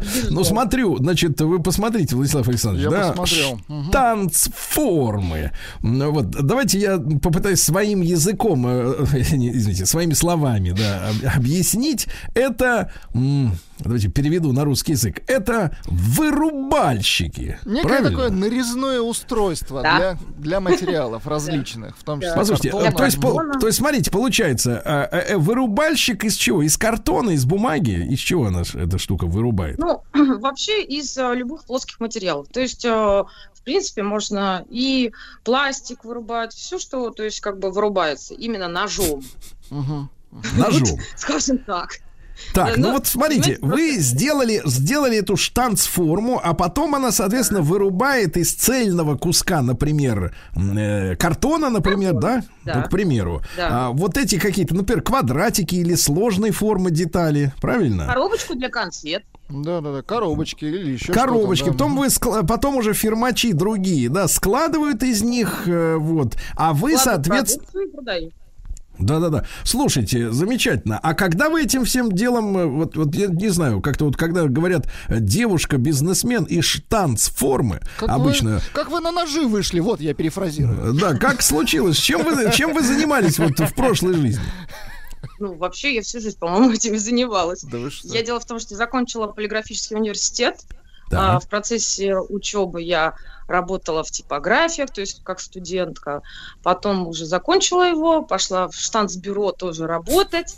Вот. И э, поняла, А как называется профессия у человека, который занимается непосредственно Выруб- ш- вырубкой Да, да, да. штанцформ? Штанцформер Или штанцвумен. или штанцтрансформер? вырубкой, тот, кто занимается непосредственно вырубкой, он называется тигельщик. Тигельщик. Чувствую, Да, вся он история в Германии Нет, началась. чувствую, Ломоносовым пахнуло Да, как-то вот так вот, да? Или в, в Голландии. Да-да-да. Вот, то есть старая история. ЧПУ можно назвать, сейчас очень модно. Так, так, так. Ну хорошо, вот вы работали, значит, вот э, в типографии, да, а потом. Да. Да, потом, соответственно, почему бы и нет? Я подумала, это очень ниша интересная. Так, а в Она, каком году-то вот мысль, э, мысль запала про штанц? Пять лет назад. Что-то случилось? Нет, у меня все хорошо, спасибо. Так, так, так. Слушайте, ну и вот расскажите, по- понятно, что профессионально вы этот бизнес знали, да, изнутри. А Какие понадобились вам инвестиции? Ну, то есть вот вложения в первоначально, ну, чтобы уже заняться, начать делом. Деньги достаточно очень большие инвестиции. Вот, но так как у меня их не было, вы же понимаете, я обратилась к посторонним. К толстосумам. Нет, даже не к мужу. В группировку. Вот. Поэтому люди, соответственно, поверили. А люди, увидели, люди что как поверили? Вот э, вы их убедили, это или просто знакомые хорошие? И знакомая, и убедила, потому что с такими деньгами даже знакомые не хотят расставаться. Ну вот вы скажите, вот, вот так намекните, вот минимальная, так сказать, сумма, которая на тот момент нужна была, ну вот минимум, примерно, чтобы представлять масштаб доверия к вам. Ну, миллионов 10-20. 10-20. Как пойдет, в общем. Мгм.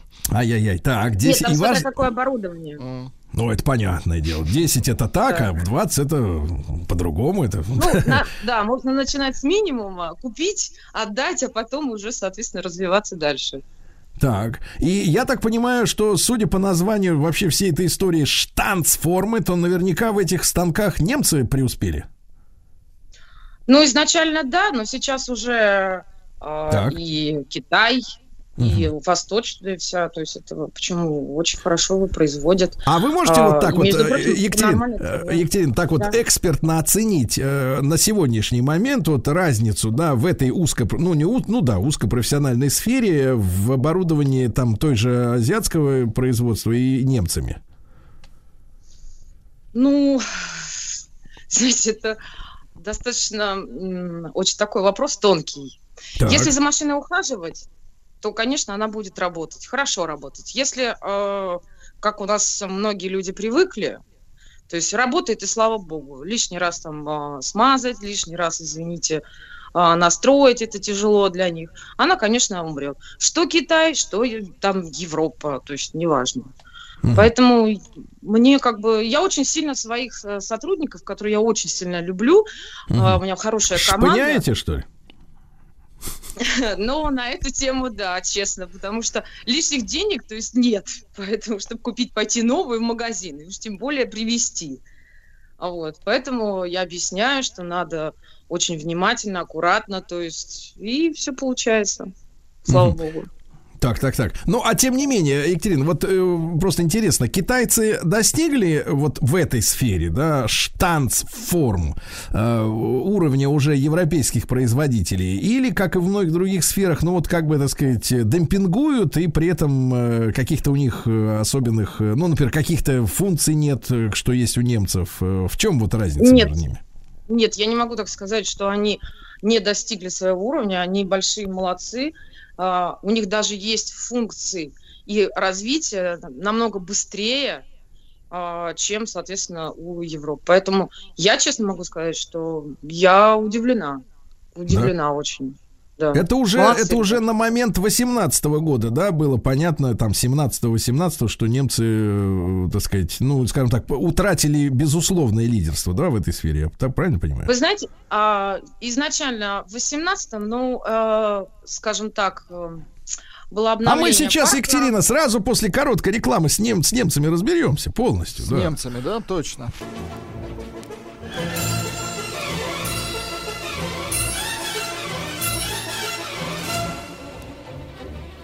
Сделано в России. Дорогие товарищи, мы сегодня говорим, как вы поняли, о, в рубрике нашей «Сделано в России» об искусстве вырубальщицтва. Такое новое слово, значит, штанцформы это называется. Формы для тех, кому нужно что-нибудь вырубить из Чего-нибудь. Из чего-нибудь, да, да, да, да, да, да. И сегодня с нами, э, друзья мои, э, Екатерина Хаустова, это компания ООО «Викинг», штансформы «Викинг». Э, Пять лет назад Екатерина решила заняться вот этим делом уже непосредственно, так сказать, без посторонних дядей. Вот, подошла к людям, объяснила, люди поверили, дали кредит, вот, так сказать, не будем спрашивать, на каких условиях. Вот, и вот Екатерина занимается этим делом. Главное, что оборудование, которое требуется для вот э, вырубания, оно делается в Азии и делается, э, любопытно, что неплохо, потому что вот, если честно, мы же все-таки с вами, Владислав Александрович, особенно вы специализируетесь на автомобильной журналистике, да? Ну, абсолютно точно. И надо сказать, что, ну вот, э, зная это ход процессов в том же автомобильном деле, я могу сказать, что китайцы, конечно, за последние, ну, наверное, да, 10 лет э, совершили все-таки мощный скачок, да, привле, прив- они привлекли большое количество специалистов из Европы и в двигателестроении, и в дизайне, и в материалах. Э, Скажу так, э, что до сих пор по-прежнему сказать о том, что существует э, на рынке, ну, например, китайский автомобиль, который был бы безупречен по-европейски, да, пока что, к сожалению, не могу, потому что какие-то иногда мелкие недочеты, эргономические недочеты, эм, Особенно то, что касается, например, меню, да, вот у автомобилей. Э, именно меню, интерфейс пользовательский, да, он как, как вот хитро как-то запутанный период- периодически по- по- появляется, да. Но, тем не менее, прогресс очень явный, а вот Екатерин говорит, что в профессиональном плане э, действительно все лучше выглядит. Возможно, там более серьезные люди трудятся. Э, Екатерин, вопрос такой, а как э, с, э, как вы, как вы решили вопрос с э, помещением, с персоналом, э, насколько вот людей таких профессий, которые вам нужны, э, сегодня просто доста- найти в Москве? Ну, на производстве, скажем так, э, очень тяжело. То есть э, это сегмент чуть ниже среднего, средний. А, Все мужчины должны быть, потому что молотком забивать ножи, это, ну, не каждая женщина может, скажем честно. Вот, поэтому, ну, тяжеловато, тяжеловато. Вот, обучали, все, все обучали, то есть если кто-то один, у меня есть а, один действительно профессионал, а, поправлял, исправлял, показывали, рассказывали. То есть есть некий, скажем так, скелет а, сотрудников компании. Давайте не скелет, Которая- скелет это звучит как-то по, э, так сказать, э, не, не очень хорошо. Давайте костяк, Как-то костяк. мертво Костяк, звучит. да, скелет. назовем Да. это костяк. Людоедски основной. прозвучало, да. А, Вот. А, Катя, а, а вы обидела. берете, э, берете, например, обучать к себе, ну вот молодых людей, если они, ну вдруг такой найдется, например, среди наших слушателей, кто не развращен соцсетями, кто не думает, что после школы ему просто за то, что он такой молодой и симпатичный и умеет брюки подворачивать, в принципе, все сразу обломится, и он станет миллиардером и поедет на работу на Мерседесе. Вот, э, в принципе, берете обучаться? С удовольствием. А, у меня проходит практику студенты, это уже как конструктора, это администрация а, компании. А, ну, я скажу честно, молодежь, конечно, сейчас очень странная. Вот Они что, что, вас, сразу. что вас в них удивляет больше всего вот с нашей позиции? Ну, с- честно, большие очень замашки, большие очень, большая очень хотелка, а как таковой, то есть знаний ноль. Ну, то есть э, мне очень приходится много сил вкладывать для того, чтобы обучить, рассказать, а, и все равно нет желания, в первую Мгм. очередь, наверное. А вы понимаете, в принципе, где, на каком этапе детям вот в башки, в бошки, извините, Владислав Александрович, засовывают вот это представление о собственной гиперценности и, нере- и отсутствует вот реальное понимание того, что в профессиональном плане этот человек еще ноль. То есть вот э, когда им запихивают в башку вот эту идею о том, что они э, состоят из золота на 100%. Эти фантазии, да. Не знаю, вы знаете, мне кажется, что это происходит в учебных уже учреждениях, даже не от родителей, может быть, зависит это, а в учебных, и особенно это касается последних курсов. То есть, когда они выпускаются, это им рассказывают, наверное, что они какие-то суперпрофессионалы, супер золото, на весь золото. А может, прям. может быть, Ну, это связано с платностью факультета? Я вот тут мелькнуло подозрение. Ну, ну, чтобы как-то оправдать вот те бабки, которые родители платят за обучение, да? Может быть, не буду утверждать. Да, но в любом случае, Екатерин, я так понимаю, что у вас на сайте viking.moscow есть же контактные телефоны, правильно? Конечно. Э, Вот. Ну и, соответственно, можно вам позвонить, э, написать почту у вас тут есть достаточно простая, и попробовать себя в этом деле. Э, Насколько, насколько вот, вот какие качества должны быть у человека, который вот для вас становится интересным таким профессионалом? Вот именно профессиональные качества. Что это за люди? Ну, в первую очередь, э, без вредных привычек. Так. То есть э, касается без алкоголя. Мгм. А вторая привычка, чтобы именно желание работать.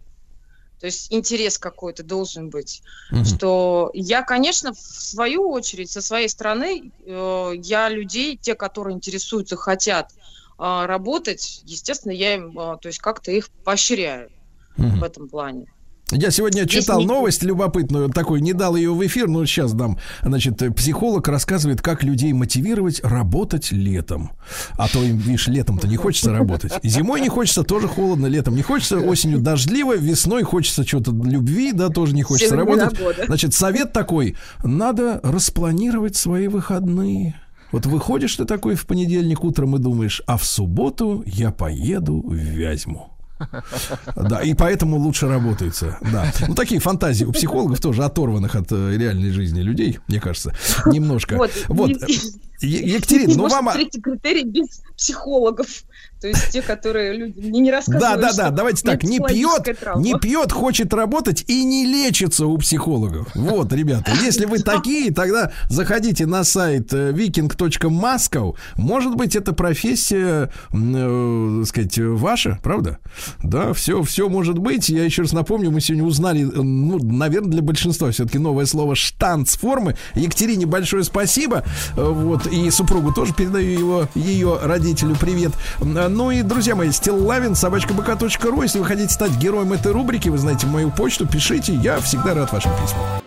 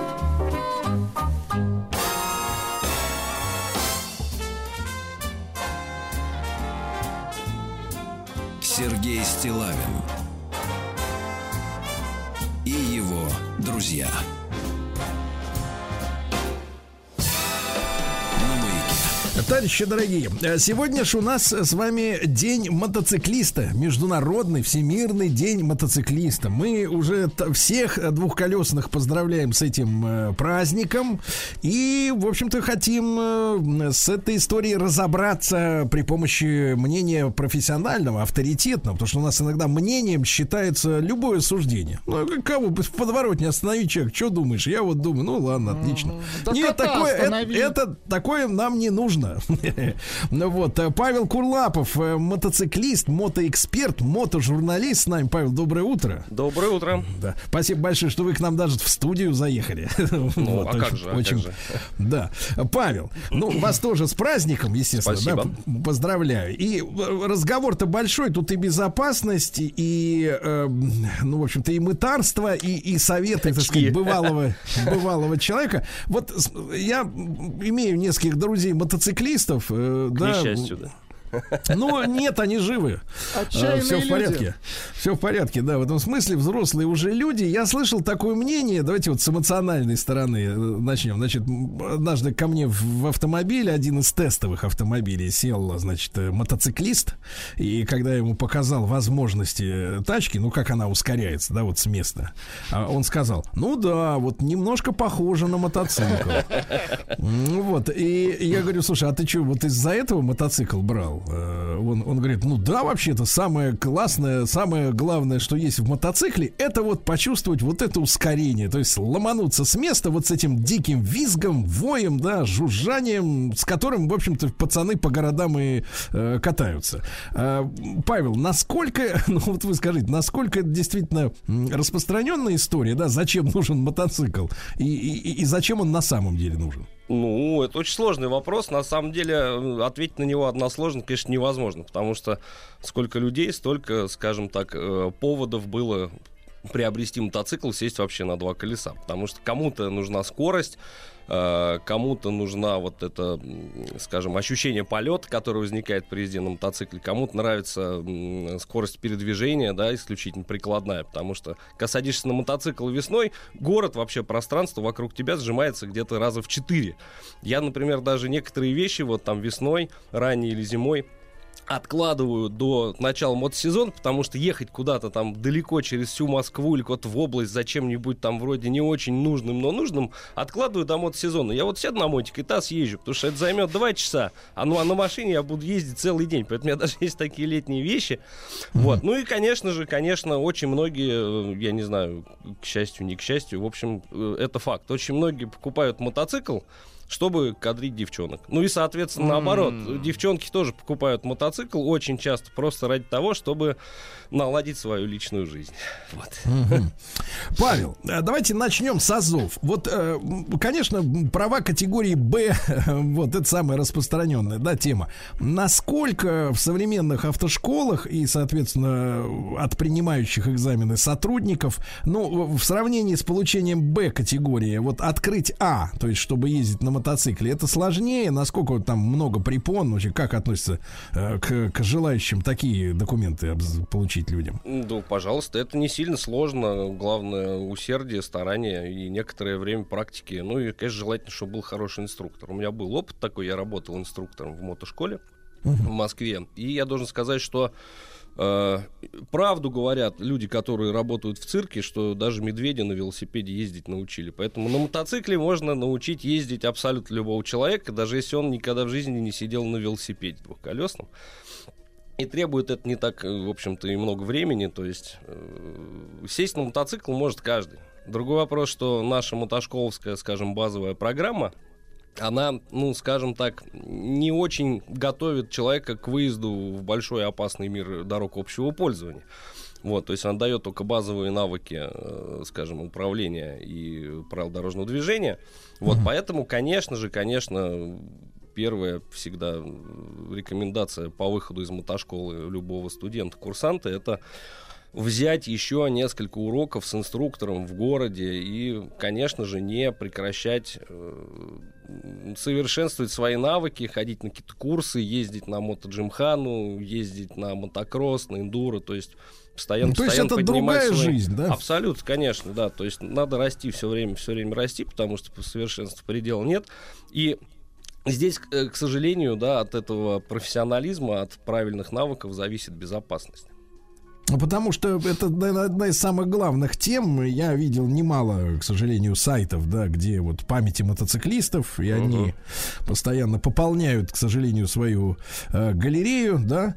Вот, э, друг мой, скажите, а в принципе, вот положа руку на сердце, можно ли м, быть застрахованным от ДТП на мотоцикле, если ты, условно говоря, за рулем мотоцикла делаешь все сам правильно?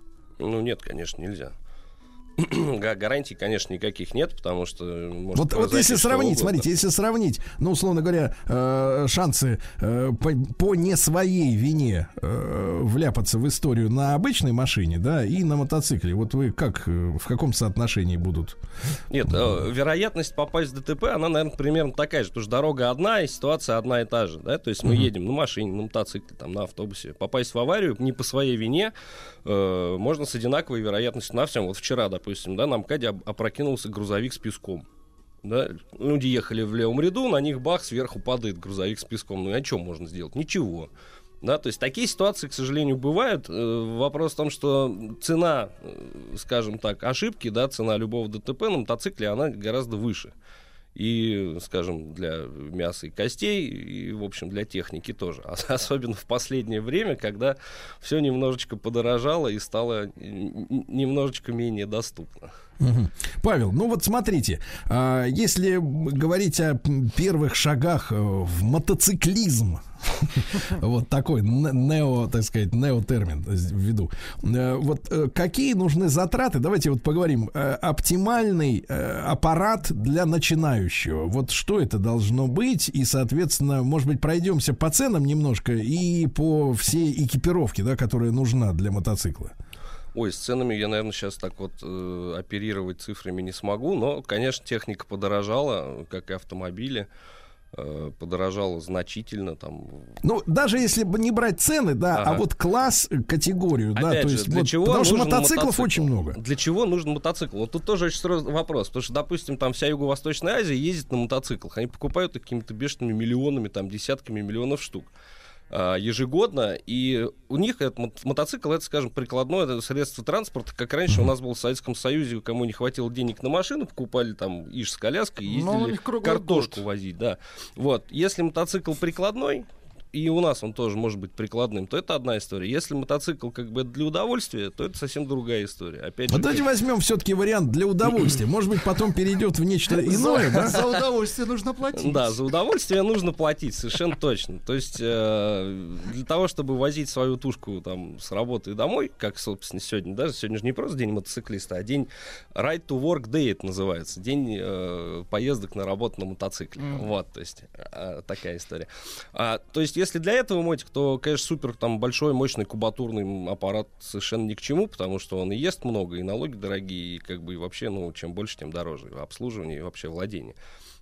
Если для удовольствия кататься, то опять же для чего? Чтобы быстро ездить, это одно. И чтобы красиво ездить, это другое. Чтобы девчонок катать, это третье. Да, там совершенно разные вещи. Но Давайте вот, опять же, поскольку мы тут собрались, все-таки мужчины красивые, давайте ездить красиво. ездить красиво.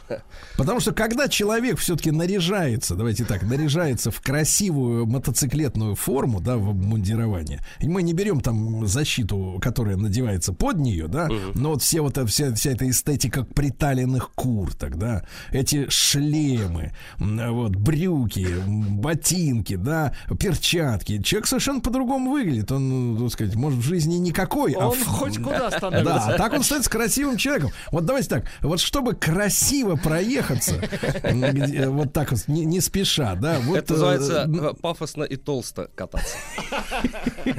Да, ну минимально, вот э, на какую тачку можно обратить внимание?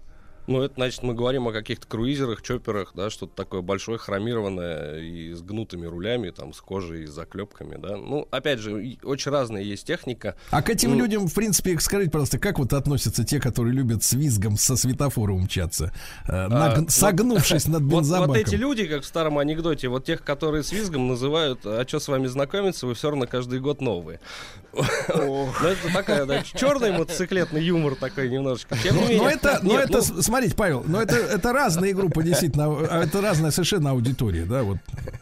Не пересекающиеся. Нет, почему? Все циклисты друг с другом коммуницируют, общаются. Естественно, есть какие-то тусовочки, да, люди на спортбайках там ездят на треке и куда-то пулять там по прямым длинным дорогам. Чаперисты там и вот эти всякие любители пафосного и толстого катания, они, соответственно, где-то тоже какие-то между собойчики. Но при этом Давайте, есть- давайте по-другому. Давайте так. А женщина, она скорее впрыгнет на хром или, в принципе, вот чтобы с визгом умчаться со светофора? Ну, В этом, в этом вся и прелесть, что женщины очень разные, и у всех очень разные вкусы. Но тенденция такая, что девушкам помоложе нравятся как раз вот эти вот э, Побыстрее. побыстрее, красивые, да, такие обтекаемые, визжащие, очень быстрые мотоциклы. А дамы чуть-чуть уже познавшие жизнь, они предпочитают нечто более комфортное все-таки для езды. Некрасивая. Да, вот. Ну, опять же, начинаем с того, что если кататься, то мотоцикл должен быть, наверное, ну, какой-то там средней кубатуры, скажем так, потому что вот то, на чем ездит Юго-Восточная Азия, там 125-200 кубических сантиметров, это, конечно же, в московских реалиях ну, достаточно сложно на такой ма- машине ездить и чувствовать себя безопасно, вот. Ну, а дальше как бы уже кто во что гораздо. То есть возможности мотора на самом деле, да, вот это и в автомобиле же есть такая история, не для того, чтобы э, сделать всех на перекрестке, да, там на Конечно, конечно. а для того, точно. чтобы иметь возм- запас, для Запас, маневра. Конечно, именно для этого нужна мощность, разумеется. Да, это, пожалуй, самое главное. Э, Павел, э, ну вот среди марок, да, мотоциклетных, понятно, есть э, спортивные, есть пафосные, как мне однажды говорили, а отдельно BMW. Ну Вот, и, что-то даже говорили, ребята, а мы вот БМВшников не любим. Вот, потому что они считают себя отдельной какой-то кастой.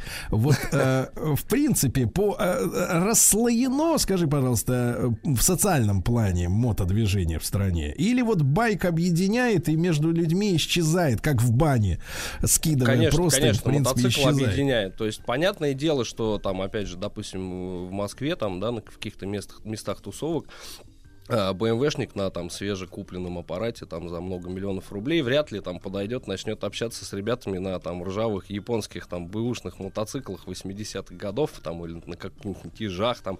Но при этом, если люди встречаются где-то на трассе, да, где-то за городом, где вот, э, как бы скажем так, ценность такой встречи сильно возрастает, все равно обязательно и поприветствуют друг друга, и если надо остановятся и помогут, неважно на чем ты едешь. Поэтому социального вот такого расслоения в общем нет. Есть, наверное, расслоение фи- финансовое, скажем так.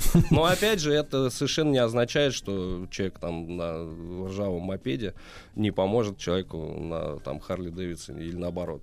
Слушай, скажи, пожалуйста, а вот эти все ребята на мотороллерах, они не входят в мототусовку к ним? э, Не, так вот сказать, мотороллерная тусовочка, она немножечко такая отдельная, все-таки, да. То есть, э, ну, опять же, мотороллеры бывают разные, но, как правило, это ж молодняк, который вот только-только осваивает вот эту всю тему, э, на что он накопил, купил. Но они, а, опять же, и ездят, не сказать, что там дальше, дальше района редко выезжают.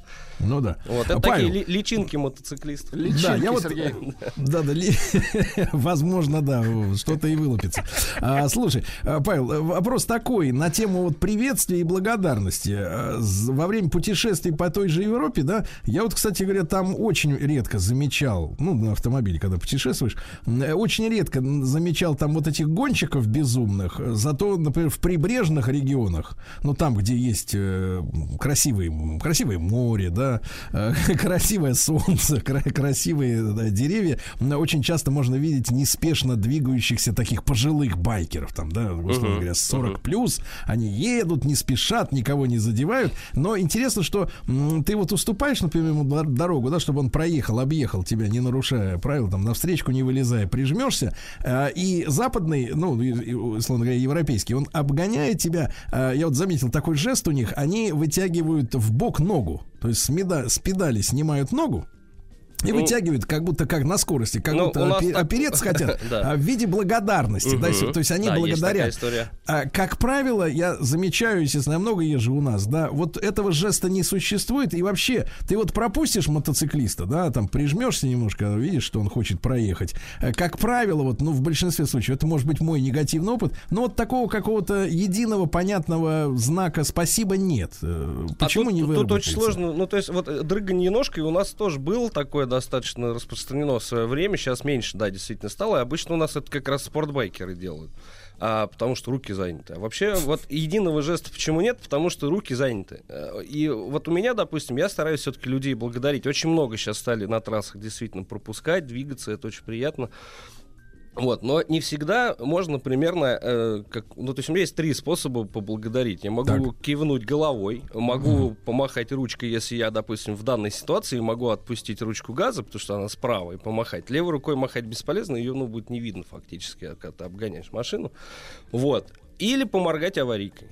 Но для этого мне, вот на моем мотоцикле, тоже приходится руку с руля снимать. То есть в зависимости от ситуации на дороге, что мне надо крутить, там, что нажимать, разгоняться, тормозить, дальше маневрировать или ему просто ехать дальше, я вот выбираю какой-то из этих способов. Но, опять же, это же вопрос просто какой-то общей культуры э, на Ну да, дороге. да. Поэтому Павел, если... и поскольку мы все радеем за безопасность, да, я каждый раз очень близко к сердцу принимаю, когда, знаешь, стоишь в пробке и смотришь там по картам, а там вот э, разбился мод, из-за него пробка, и человека там, в общем-то, располосовало. Ну, страшная история, я всегда очень настроение, говоря, на, на несколько дней э, в минор уходит после такого. И мы все хотим, чтобы было меньше трагедий на дороге. Скажи, вот если обращаться к большей армии, да, к автомобилистам, что вот, э, о чем можно попросить людей за рулем обычных автомобилей, э, вот, э, что, что особенно, так сказать, часто с их стороны может спровоцировать аварию? Вот чего не делать ни в коем случае? Не нарушать правила дорожного движения, в первую очередь. Нет, это понятно. Но, сам, но с точки зрения мотоциклиста, да, что вот для мото особенно опасно. Может, есть какая-то специфика, да? Ну, ну, какая специфика? Надо быть внимательным, надо соблюдать правила, надо смотреть по сторонам, надо не сидеть в телефоне, потому что как только ты смотришь в телефон, у тебя поле зрения сужается там вот до 5 градусов перед собой. А, то есть на зеркала внимания уже не хватает, а вот едешь по пробке и понимаешь, что все, просто все сидят в телефонах. И они, соответственно, не видят Не ничего видят. вокруг абсолютно.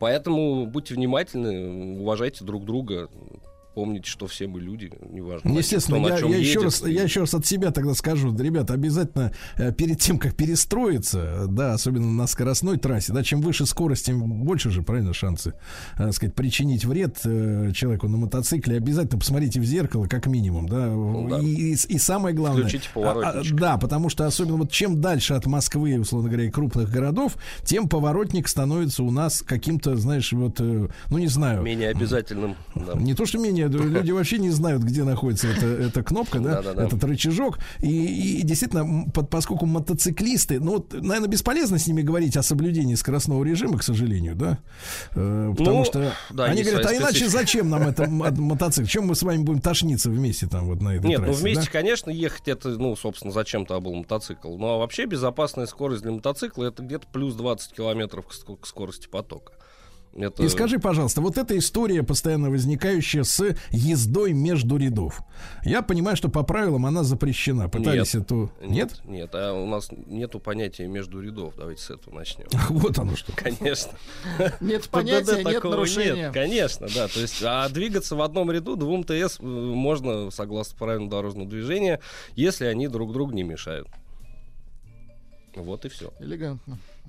Да, и скажи, пожалуйста, вот эта езда, э, вот действительно между рядов, да, в плотном потоке, насколько, вот, э, насколько это рискованное мероприятие для самого мотоциклиста? Вот, э, Ну, и- как, как бы ни казалось, это, в общем, относительно безопасно. Потому что машины двигаются, в общем, в, ну, в, некотором, в некоторой структуре, да, то есть ничего особо там какого-то внезапного там произойти как раз не может. Опасно ехать, допустим, по обочине, потому что кто-то может э, свернуть. Ломануться. А, да, опасно ехать левее, э, левее левого по разделительной, по осевой, потому что кто-то, опять же, может повернуть налево.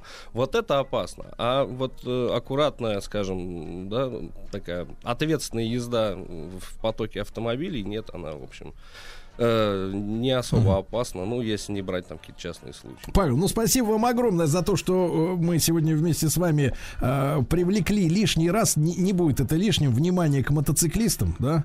Э, уважаемые товарищи автомобилисты, будьте предусмотрительны. Ну а всех э, двухколесных поздравляем с праздником, да. Да, все, Ребята, все на работу на мотоцикле. Да, ребята, будьте здоровы, день. будьте, главное, живы. Вот что хочется сказать. Да, уважайте друг друга.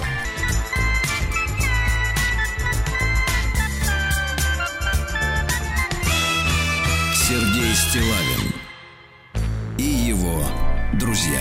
Дорогие друзья, вы знаете, что э, по утрам мы с вами читаем стихи тех э, поэтов, которые в этот день родились. И вы знаете, я, естественно, ни, никоим образом не мог э, проигнорировать, э, даже несмотря на дату, естественно, она сегодня круглая, но тем не менее Роберта Ивановича Рождественского ему исполнилось бы 90 лет сегодня. И я очень рад, э, что Екатерина Рождественская, дочь Роберта Ивановича, она согласилась э, с нами сегодня быть в эфире. Екатерина, доброе утро. Доброе да. утро. Спасибо вам большое. Екатерина Рождественская, друзья мои, фотограф, э, профессиональный переводчик художественной литературы с английского, французского, журналист и художник-модельер. Екатерина, у меня, честно говоря, вот разбегаются, как говорится, глаза. А что хочется у вас спросить, узнать. Вот что вы, что вы помните об отце? Вот самые первые ваши воспоминания о нем в детстве?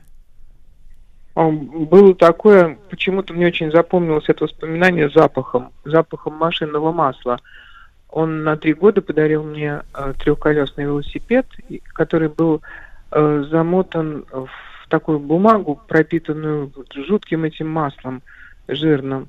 И пока мы разворачивали его, ну, все равно я была счастлива, конечно. Я его спросила, а на четыре года ты мне подаришь четырехколесный? А на пять лет... То есть я решила, что каждый э, год возраста это лишнее колесо. И подумала, сколько же у него должно быть колес. Вот сейчас уже колес 90 у него. Да. Екатерина, а вот, э, конечно, творчество, да, очень, очень интимная такая история, и э, мне кажется, ни, ни, ни одному кинематографисту, там, режиссеру не удалось снять фильм, который бы ну, на экране там посторонним людям смог бы объяснить, как это все происходит, то что очень это все, это все внутри человека, в сердце, там, в душе, в голове. Вы, э, вы помните, как отец э, вот именно творил? Он э, уходил куда-то для этого, запирался, замыкался. Как это происходило? Он уходил и запирался, конечно, потому что стихи писать на юру практически невозможно.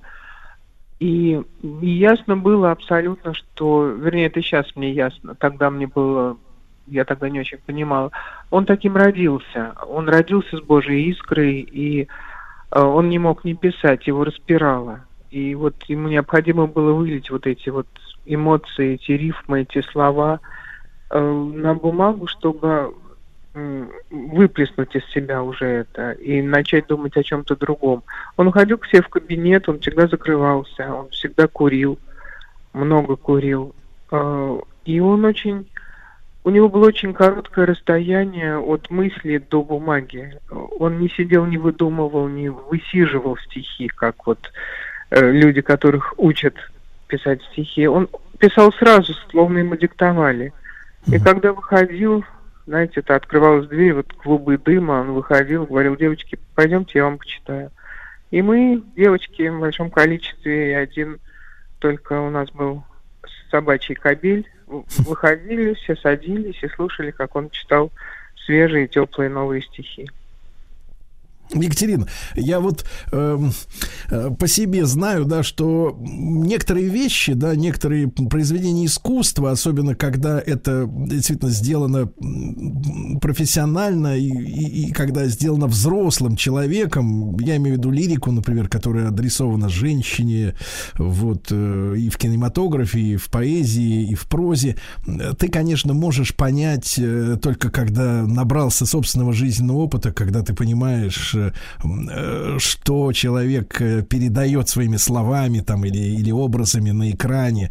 Э, не все фильмы можно там, не все стихи в 15 там лет прочесть или в школе и понять, о чем идет речь. Вы, вы когда вот вас накрыло этим пониманием вот глубины отцовского видения женщин, любви, отношений между людьми? Потому что это у него же потрясающе, вообще потрясающе. Мы сегодня с утра вот читали и, и, и настолько это все прозрачно настолько это все честно, откровенно, без, знаете, поэтических вот этих вот вы, вы, вывертов каких-то, да, все четко и все, все понятно по жизни э, для взрослого человека, там, которому уже немало, немало лет. Как, как вы для себя открыли, в каком возрасте вот отца, как вот знатока жизни? Ну, естественно, уже с возрастом. Вы понимаете, он для меня был э, бытом, он был для меня папкой просто. Я не, не сидела с ним за столом и не думала, надо же, со мной сидит великий поэт. Он был совершенно потрясающий, уникальный, э, доброты человек, поэтому ну, для меня это было все очень обычно, и я, ну, я слушала его стихи, я воспринимала это как должное. Я, дурочка такая, делала какие-то замечания иногда, потому что то или иное слово мне не было понятно, и он, кстати, иногда что-то поправлял. Это и было тем самым воспитанием, о котором только можно было мечтать. Э, я, ну, наверное, я с возрастом стала все понимать, когда пришла любовь, я стала по-новому, по-другому читать его стихи, которые на самом деле очень простые, но они написаны именно твоими словами, они написаны словами каждого человека. Они безумно понятные. И вот это в воспитании душ, я думаю, очень важно, когда не надо вкапываться, не надо вдумываться просто до изнеможения в строчки, а как э, эти строчки просто ложатся на душу и становятся твоими. Но это приходит, естественно, с возрастом. Угу. Екатерина, но ведь много есть и, и замечательных песен, да, вот на стихи Роберта Ивановича. Э, великолепные строки, опять же, пронзительные, понятные, любимые с детства, и лирические, и э, серьезные совершенно вещи, такие жизненные. Я уж не говорю там про 17 мгновений весны, да. Э, вот а он, он любил какую-то особо песню, которая ему казалась наиболее удавшей случившееся, когда вот, да, сплелись э, воедино три вещи. Стихи, музыка и исполнение э, голосом. Ну, он любил песню, над которой работал в данный момент, потому что это вот было его э, дитя, которое вот должно было родиться, поэтому он очень над ним э, пыхтел, можно сказать. Ну, не пыхтел, но это тяжелая работа, э, действительно, троих. Это не, стихи э, поэта это ну просто стихи. Музыка у композитора это просто музыка. Когда это все соединяется, это становится вот тем самым произведением, которое, если оно удачное, оно будет э, даже без э, поэта и без композитора, оно уходит в народ и становится народным. И многие стихи э, ушли в народ, их поют за столом, их поют э, в городах, в деревнях, на улицах. И вот это вот то, чего хотел отец. Он, э, писал где-то, что я э, буду счастлив, э, когда я услышу, что мои песни просто поются на улице без аккомпанемента, просто люди поют их. И вот это произошло при его жизни уже, и это идет и идет, и я счастлива. Uh-huh. Екатерина, а как вот шла эта работа? Э, понятно, да, мы поговорили о стихах, это, это совершенно внутреннее, интимное, да, э, вот такое чудо. А э, мы привыкли к тому, что обычно, ну, если брать популярную эстраду, там композитор пишет мелодию, уже готовую мелодию отдает поэту, и поэт вот в эти тиски, мелодические тиски, да, вот в этот ритм вдавливает, всаживает, там, упаковывает, ну, то, что получается. И обычно обычно к, к эстрадным песням нет особых претензий смысловых и быть не может, потому что там места нет для, для поэзии, по большому-то счету, да, ну, э, голос, как считают американцы, например, они вообще не, не, не, не обращают внимания на тексты, потому что говорят, ну, голос это просто такой один из инструментов, там слова вообще не нужны. У, у рождественского песни это м, рассказ, да, это, это, это обращение, это текст, это текст высшей степени слова. Как вот шла вот эта работа? Тоже сначала музыка, музыка писалась, или иногда сначала рождался стих? Вы, вы э, за, застали вот когда-нибудь такой процесс?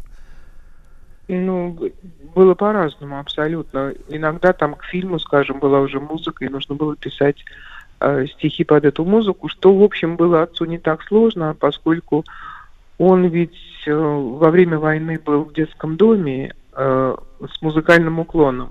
И вот эта вот музыкальная школа дала ему очень много. Он э, я узнала уже в таком возрасте солидном, что он, оказывается, может играть на пианино.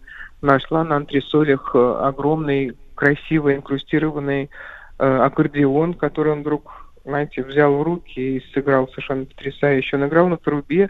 То есть он был э, подкован, он был очень музыкален. И э, работа с музыкой ему не доставляла больших хлопот. Но в основном он, конечно, писал сначала стихи, и уже композитору приходилось... Это, знаете, это стихи, это не тексты, это не слова, это именно стихи. И композиторы писали уже э, музыку на эти строчки. Друзья мои, Екатерина Рождественская с нами сегодня в эфире. Фотограф и профессиональный переводчик э, художественной литературы с английского, французского. Журналист, художник-модельер. Конечно, вы Екатерину прекрасно знаете. Она дочь Роберта Ивановича Рождественского. Сегодня исполнилось бы 90 лет ему. Вот, мы сегодня в прямом эфире о нем вспоминаем, говорим. Екатерина, а вот из... Вы говорите о том, что он был таким добрым и домашним очень человеком, да, э, вот в обычной жизни, так вы его воспринимали.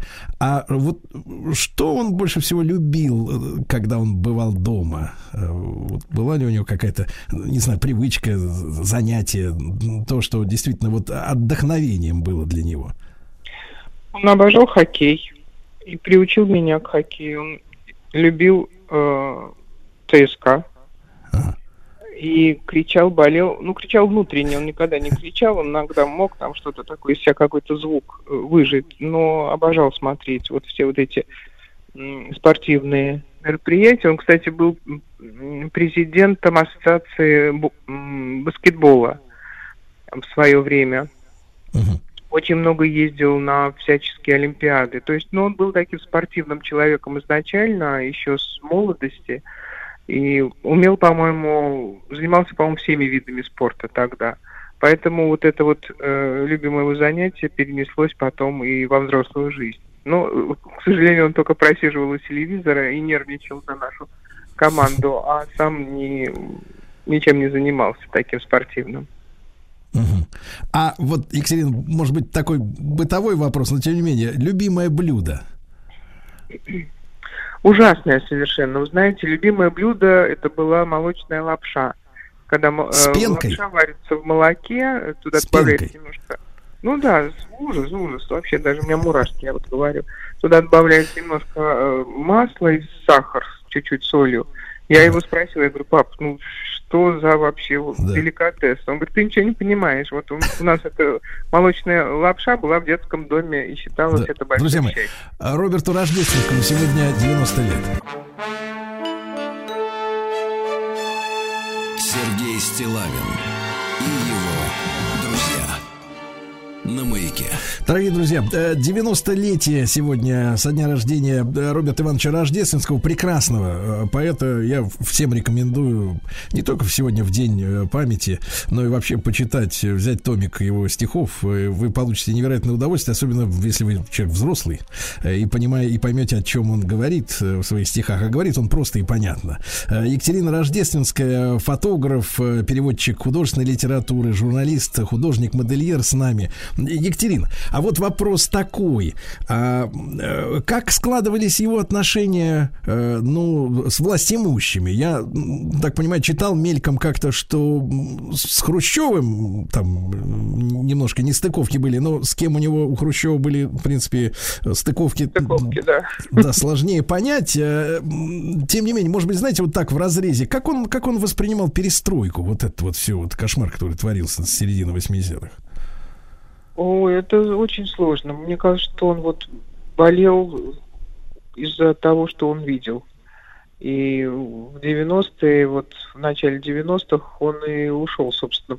Он умирал как на войне каждый раз. Понимаете, ему это было очень сложно, все эти обстрелы, все это, это рушилась вся его жизнь, рушилось все его мировоззрение, и разрывалась душа. А с Хрущевым, да, ему потом э, пришлось уехать в Киргизию, где он начал переводить э, советских поэтов, и довольно долгое время он там проработал, потому что в Москве не печатались его книжки.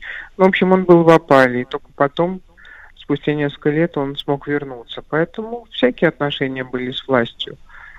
Э, А ну, он, он, Екатерина, а он же, жалел о том, что вот прочел э, Хрущева свои стихи, получается, да, из-за которых вот Нет, ну началось. ни о чем не жалел. Понимаете, то, что сделано, уже не вернешь. Ну, ничего такого не случилось. Он жил дальше и писал новые стихи, и все было, в общем, Да. нормально в этом отношении. Екатерина, а как складывались отношения э, с э, другими поэтами, ну, с верстниками, ровесниками, да? Э, потому что м, знаю, что там, допустим, ну, в театральной среде у людей отношения друг с другом э, сложные. Э, такая жуткая конкуренция. Э, вот столько интриг, расследований, что э, диву, можно, э, э, так сказать, диву дивлюсь. Да, а вот э, среди поэтов, они же понимали, что, да, и, и, и Роберт Иванович, и Вознесенский, и Евтушенко, да, Ахмадулин, это вот такое поколение это, да, они, они все разные, но тем не менее они так близко друг к другу. Вот э, что у них были за взаимоотношения, если они, вот каждый из них бриллиант?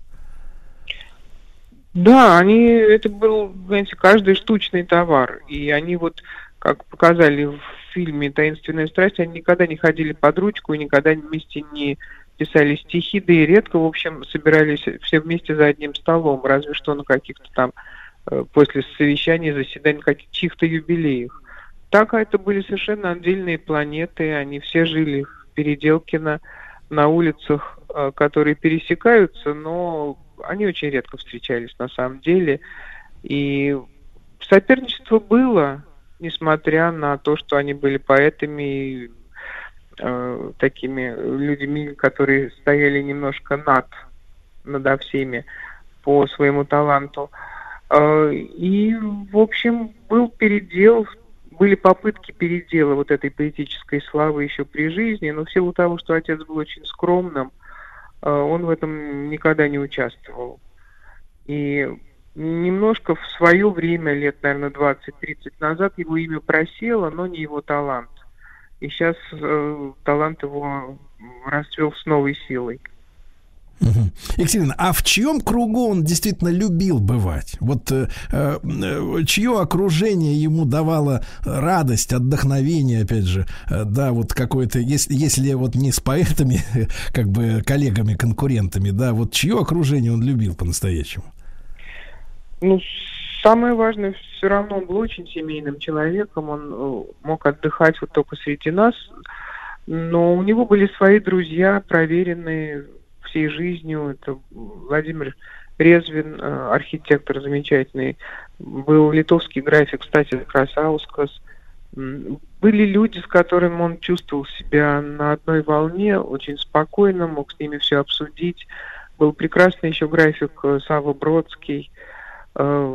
Он общался и с Андреем Мироновым. Ну, это был его круг и э, его друзья. Э, Может быть, знаете, вот по, если в учебниках бы писали, наверное, его друзьями был бы и Евтушенко, и Вознесенский, но это все для, так сказать, для галочки. Не... Он общался, он их любил, они были его друзьями-соперниками, но не домашними друзьями, скажем так. Мгм.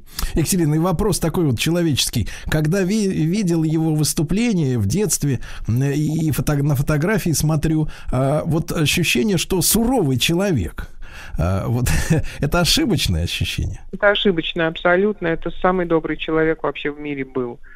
Он был немножко мрачный, он очень стеснялся своего большого роста, э, своей мощи. Он, он был очень стеснительным человеком. И, видимо, вот это немножечко вы перепутали. Да, Нет, да, да. он самый добрый. Да. Екатерина, ну я искренне вас благодарю за то, что вы вот э, сегодня с нами э, вот побывали в Вам эфире. спасибо большое за память. Да, конечно, естественно, мы же советские люди. Э, Екатерина, спасибо вам огромное. Екатерина Рождественская, фотограф, профессиональный переводчик литературы художественной с английского, французского, журналист, художник-модельер, замечательная женщина. И мы сегодня поговорили чуть-чуть о ее отце. Э, Сегодня 90 лет со дня рождения Роберта Ивановича Рождественского.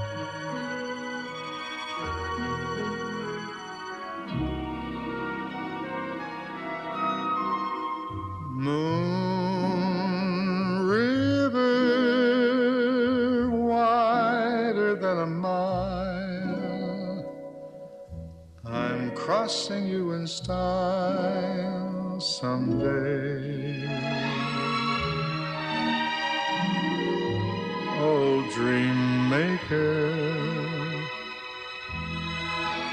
you heartbreaker, wherever you're going, I'm going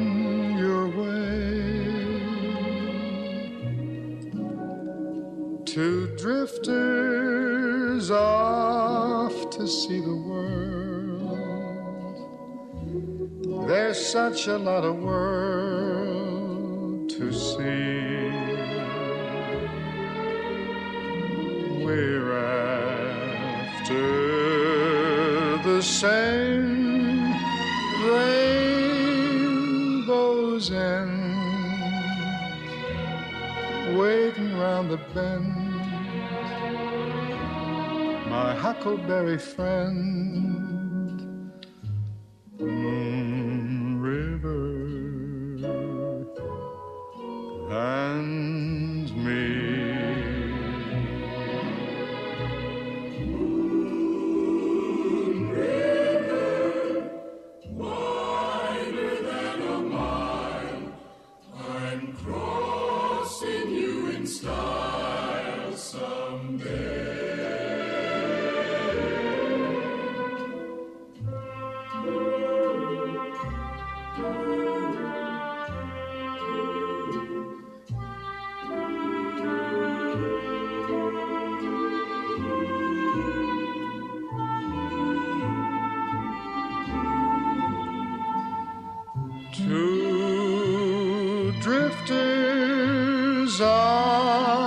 to see the world.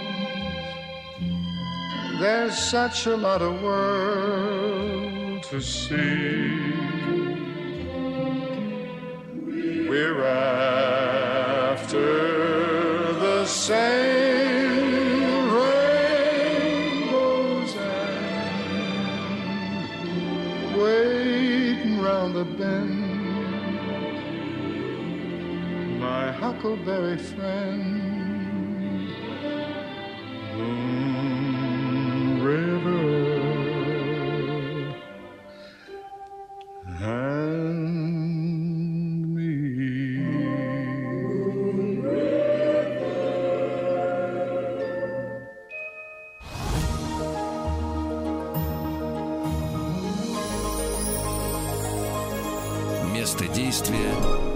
Россия. Да, дорогие товарищи, место действия России. Некоторые спрашивают, это что такое? А это наш летний проект специальный, который идет каждый день, все лето, не только по утрам, но и в течение всего дня. И вы знаете, что мы э, следим внимательно за историческими событиями, да, и составляем фактически медиа-энциклопедию знаний о нашем Отечестве.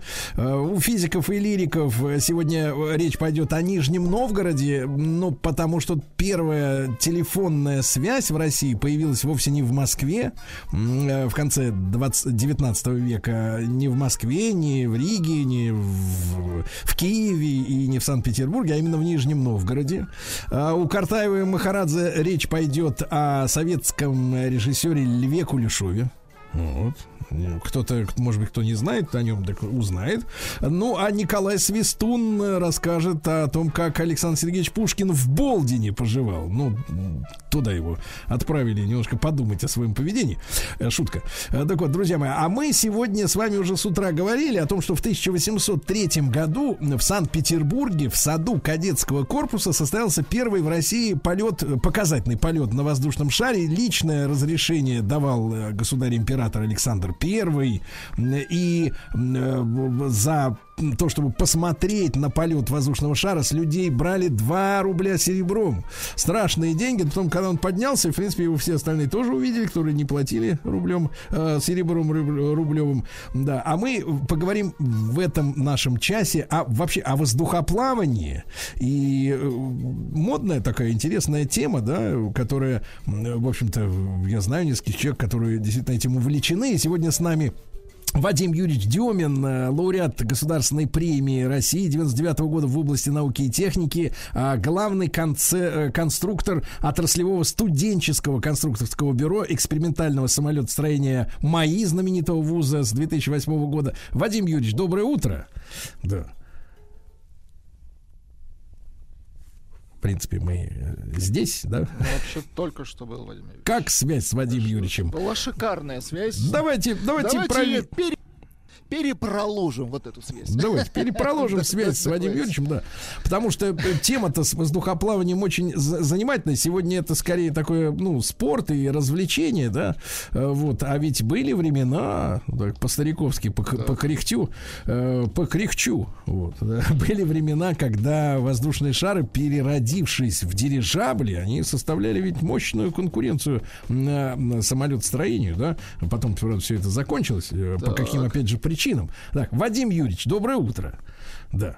Доброе утро. Вот, замечательно, Вадим Юрьевич. Ну, э, мы что-нибудь э, знаем о том самом э, экспериментальном полете, который проходил в этот день, в 1803 году, э, в исполнении французского, так сказать, смельчака. Какие-то любопытные подробности. А, Именно об этом э, полете ну, любопытной подробности особо нету, кроме того, что это действительно было событие для российской, э, для России. Может быть, есть пару интересных событий, которые предшествовали этому.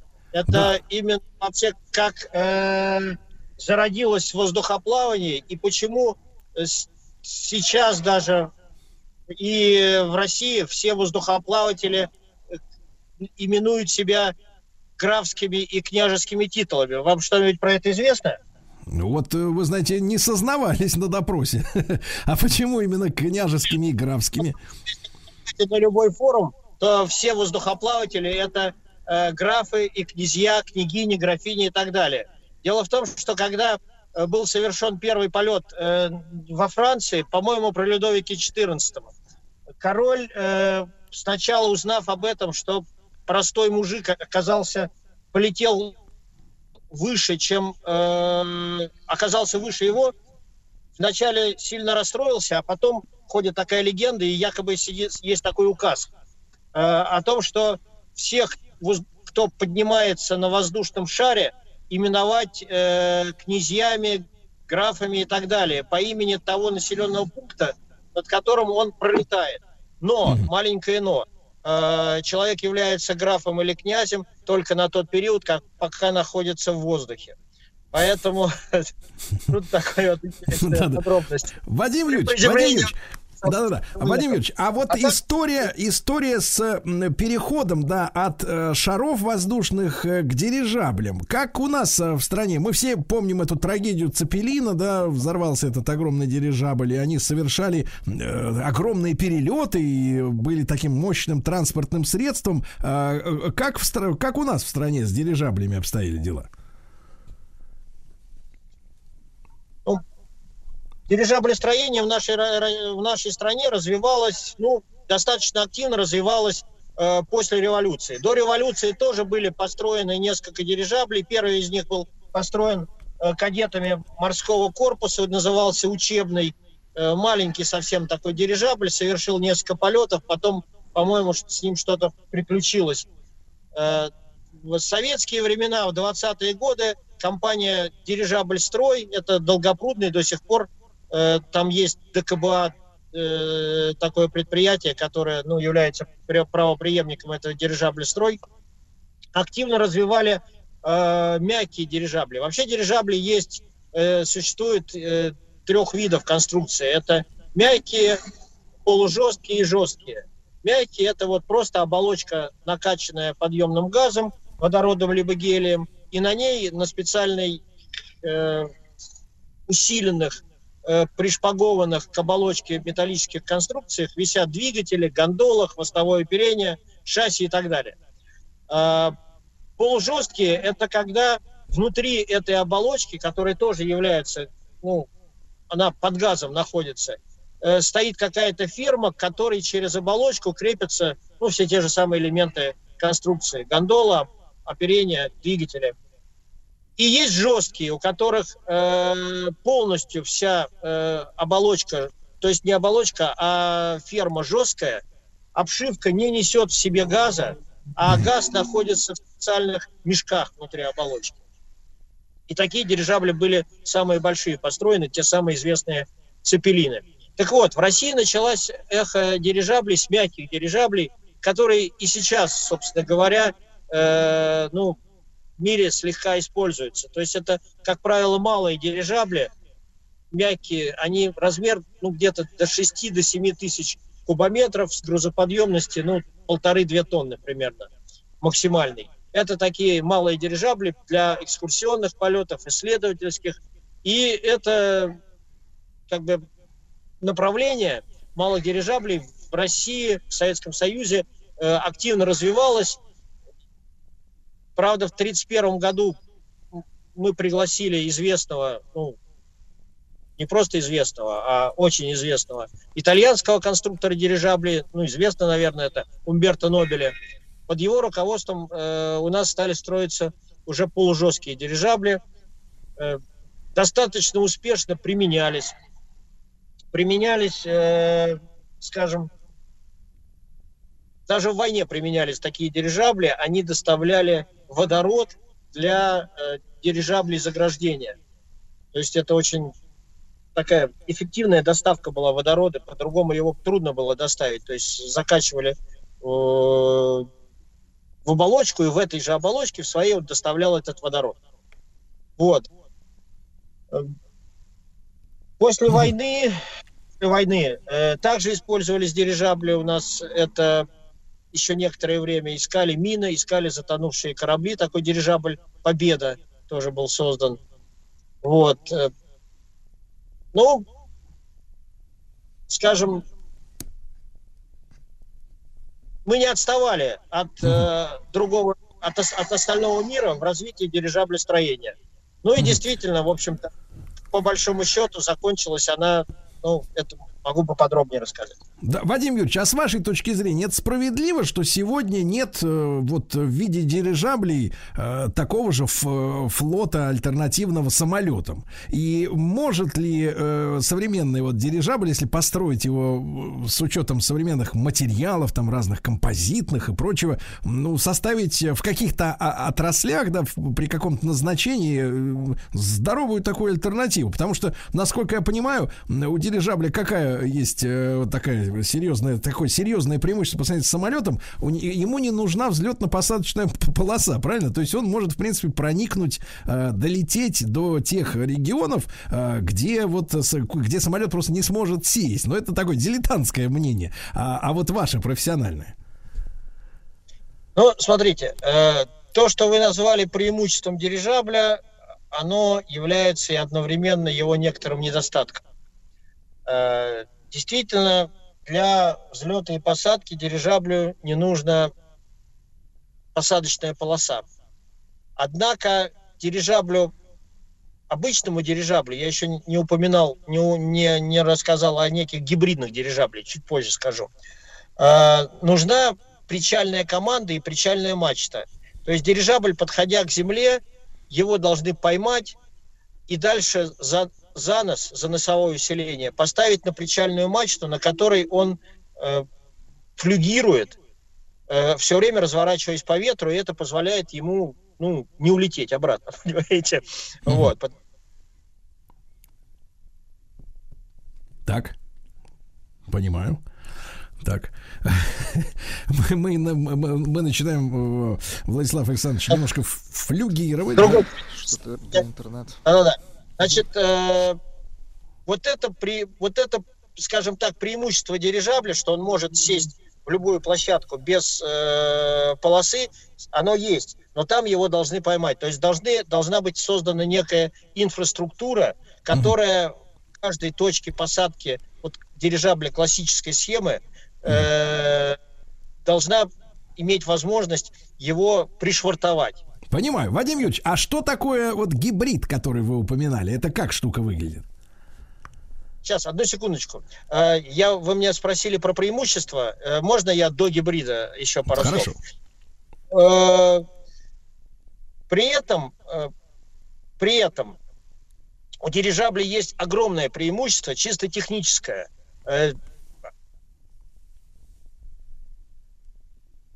Эх. Эх, да. Про преимущество хотелось очень сильно узнать, но, видимо, Да, да, да. не успеем. Но- да, да, да. В общем-то, в принципе, э, э, ну, на фоне, на фоне наших э, таких современных человеческих достижений в уровне сотовой связи, в принципе, дирижабли не кажутся ретроградными какими-то. Абсолютно. Да. Э, Вадим Юрьевич, еще раз, еще раз, да, рад, что возобновляется вроде как связь. Да, пожалуйста, да, про, про- про преимущества. Преимущество э, это в том, что э, нет ограничений технических до создания дирижабля любой грузоподъемностью любых размеров. То есть если развитие самолетостроения и вертолетостроения, ну я вообще самолетчик, как бы дирижабли это вот ну мое некое такое доп. занятие, которым я занимался именно в Московском авиационном институте и занимаюсь. э, вот. А так вообще самолетные проекты. Так вот, Есть такой закон квадрата куба, который говорит о том, что, ну, в применении к авиации, что для того, чтобы вдвое поднять больше груза, надо втрое увеличить вес конструкции. То есть, понимаете, увели- увеличивается э, площадь крыла, грубо говоря, в два раза, а вот вес этого крыла увеличивается в три раза. То есть э, самолеты, вот самый большой самолет МРИА, к сожалению, погибший сейчас, э, сделать больше МРИА, ну, это фактически уже невозможно э, при сегодняшнем уровне развития техники. И э, развитие грузоподъемности самолетов, вертолетов, оно идет очень трудно и э, сталкиваются вот именно э, с, не- с очень большим ростом массы этой конструкции. У дирижабля все наоборот. Э, чтобы увеличить грузоподъемность, мне надо закачать в два раза, закачать туда больше в два раза подъемной, подъемного газа, при этом мидель, ну, с- скажем так, поперечное сечение дирижабля увеличивается не в два раза, а в степени две третьих, э, то есть, ну, меньше, чем в два раза. Вот. э, и, соответственно, сопротивление этого дирижабля потребуется э, меньше, то есть меньше становится, и потребная мощность двигателей становится меньше. То есть дирижабли гораздо более выгодные, большие. И сделать дирижабль, скажем так, ну, за гру- грузоподъемность там 100 тонн, которая недостижимая, вот, для других видов э, у нас, ну, ну, сейчас я не помню, сколько МРИА поднимает, но, предположим, ладно, 200 тонн, вот, э, это технически абсолютно э, выполнимо, при этом не потребует каких-то вот э, инновационных э, исследований. Да, современные материалы, они, конечно, помогут. Да, современные технологии проектирования, они помогут, но это абсолютно достижимая вещь. Поэтому, скажем так, если в какой-то истории, в какой-то период истории развития человечества потребуется перемещение таких больших грузов, э, воздушным путем. Ну, например, как мне э, говорят, что для того, чтобы доставить там блок э, турбины куда-то там э, на ГЭС в Сибирь, его везут туда два года. То есть ждут, пока встанут реки по рекам, потом замерзнут дороги, засохнут дороги. То есть, понимаете, логистика такая. Дирижабль мог бы доставить это э, за один раз. Понимаю. Вадим Юрьевич, Поэтому- короткий вопрос, позвольте. А с какой максимальной скоростью может перемещаться дирижабль?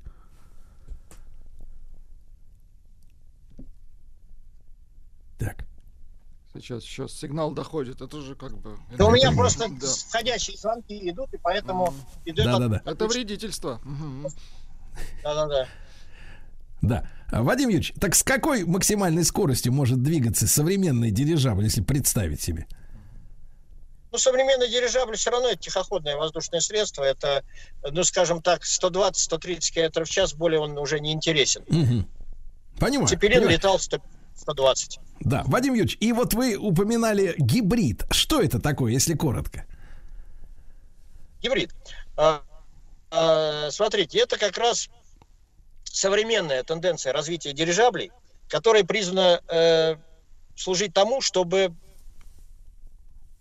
дирижабль уже не был бы такой игрушкой ветра, и для его эксплуатации не требовалось бы создания специальной наземной инфраструктуры, э, позволит принимать э, такие порты дирижабельные.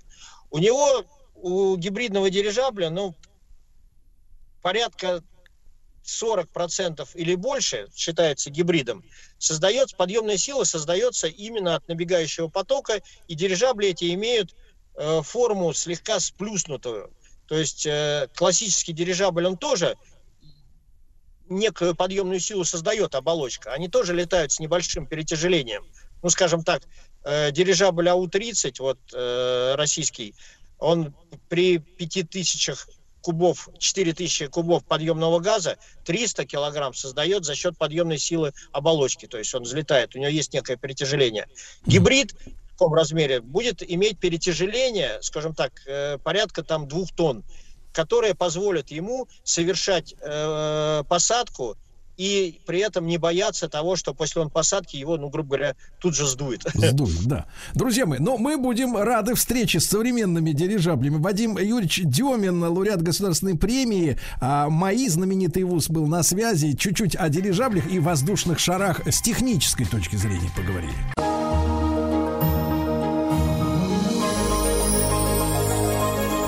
Место действия Россия. Друзья мои, место действия России, наша медиа-энциклопедия этим летом, не только в утреннем эфире, но и у всех моих коллег, так что не пропускайте. А, сегодня мы о воздухоплавании утром говорим. Сегодня в этот день, надеюсь, он был не таким дождливым, как сегодня в Москве. Утро э, в Санкт-Петербурге в саду кадетского корпуса состоялся первый в России полет на воздушном шаре. Приехал товарищ из Франции, показывал, что как. Ну, а мы э, в этой части нашей программы э, поговорим о том, как летать на воздушном шаре. вот, конечно, по радио это обсуждать э, достаточно элегантно, не показывая руками, но тем не менее. Э, Иван Григорьевич Меняйло, президент Федерации воздухоплавательного спорта России, мастер спорта по воздухоплаванию с нами сегодня. Иван Григорьевич, доброе утро. Доброе утро. Прекрасно. Иван Григорьевич, ну вот э, скажите честно, вот э, ваш личный путь э, в воздухоплавании, как он сложился? Вот что-то человек в жизни попался увлеченный, э, либо с детства была мечта. Как вот вы к этому пришли? Вот-вот, вы правы, да. Мечты летать у меня не было. Но так совпало, что друг семьи, один из основателей нашего современного российского воздухоплавания, он пригласил просто заниматься этим прекрасным занятием, когда мне было лишь 18 лет, и с тех пор так непрерывно и летаю. Понимаю. Иван Григорьевич, а вопрос, который вот ну, визуально а, сразу же возникает, когда смотришь на разного рода чемпионаты воздухоплавания, да, какие-то соревнования, а, вот обращаешь внимание, что есть э, шары, э, ну, условно говоря, нормальной формы, да, а есть вот такие всякие чудные в виде лампочек, э, не знаю, фигур каких-то мультипликационных персонажей, ну и так далее, бутылки и так далее, и так далее. Вот в нашей стране как-то регламентируется вот эта история с формой шара и на что она влияет э, с точки зрения самого воздухоплавания, когда форма необычная? Наверное, поскольку сами воздухоплаватели немножко тоже чудные. Наши полеты проходят либо рано-рано утром с восходом солнца, сейчас там в 3-4-5 утра, либо поздно вечером, то поэтому и шары у нас есть тоже разных форм, в том числе чудных. Конечно, чаще всего можно встретить аэростаты классической формы, каплевидной. Если говорить о там, соревнованиях, то шары имеют более вытянутую форму, чтобы легче вертикально перемещаться быстрее. А для каких-то красочных фестивалей делаются аэростаты, в том числе и специальных форм. Например, у нас в России были сделаны аэростаты в форме башни Кремля, в форме царь колокола, в форме динозавров, в форме пера, ручки угу. и иных. Понимаю. Конечно, но летать вот... на них сложнее, но при этом, конечно, и эффект визуальный от них гораздо больше. Э, да. Э, Иван Григорьевич, а вот э, нам сегодня предшествующий вам собеседник Вадим Юрьевич Дюмин из МАИ говорил, рассказывал эту легенду о том, что все воздухоплаватели, поднимающиеся вверх, они становятся графами и князьями, да, вот, получают достоинство. У нас в стране это распространенная традиция. Вы вот кем будете? Я, разрешите представиться, граф Суздальский. Мой О. первый полет на воздушном шаре в 2004 году был над Суздалем. Понимаю, понимаю. Тогда следующий вопрос, Иван Григорьевич. А м, вот если говорить о воздухоплавании э, как о средстве э, перемещения, вы сказали, что полеты только утром, то есть рано, с рассветом или вечером. Это с чем связано? А, Наши полеты должны проходить в спокойной атмосфере, в невозмущенной, когда отсутствует турбулентность, отсутствует термическая активность. Во все летнее, весеннее, осеннее время, когда солнце у нас достаточно активно греет, мы летаем только с восходом солнца несколько часов и за пару часов до захода солнца. А весь световой день мы можем задействовать лишь зимой, когда солнце не активно, когда устойчивый снежный покров, когда нет этих термических возмущений в атмосфере. А что будет вот происходить с шаром, если полететь, например, летом в обед? Не стоит совершенно. Вот да, даже не надо ду- ду- думать, что будет происходить, ничего хорошего не будет. Это именно не из-за ветра, да, а именно из-за солнечных лучей, что на- нагрев будет сложно контролировать, да, внутри самого шара. Солнце греет Землю, Земля неоднородная, она прогревается, образуются вертикальные термические потоки термики, в которых, например, летают планера и парапланы, которым они необходимы для полета, но которые совершенно смертельны для нашего не жесткого надувного летательного аппарата. То есть эти потоки могут даже как бы шар, ну, условно, не то чтобы унести вверх, да, а как бы изменить его геометрию, да, вот что, чем это чревато? Да, они могут и, и изменить его геометрию, и за любым восходящим потоком следует нисходящий, который парировать очень сложно, потому что интенсивность таких потоков может быть и 5, и 7, и 10 метров в секунду. А, Иван Григорьевич, а что касается вот движения, да, шара, мы понимаем, что у шара нет мотора.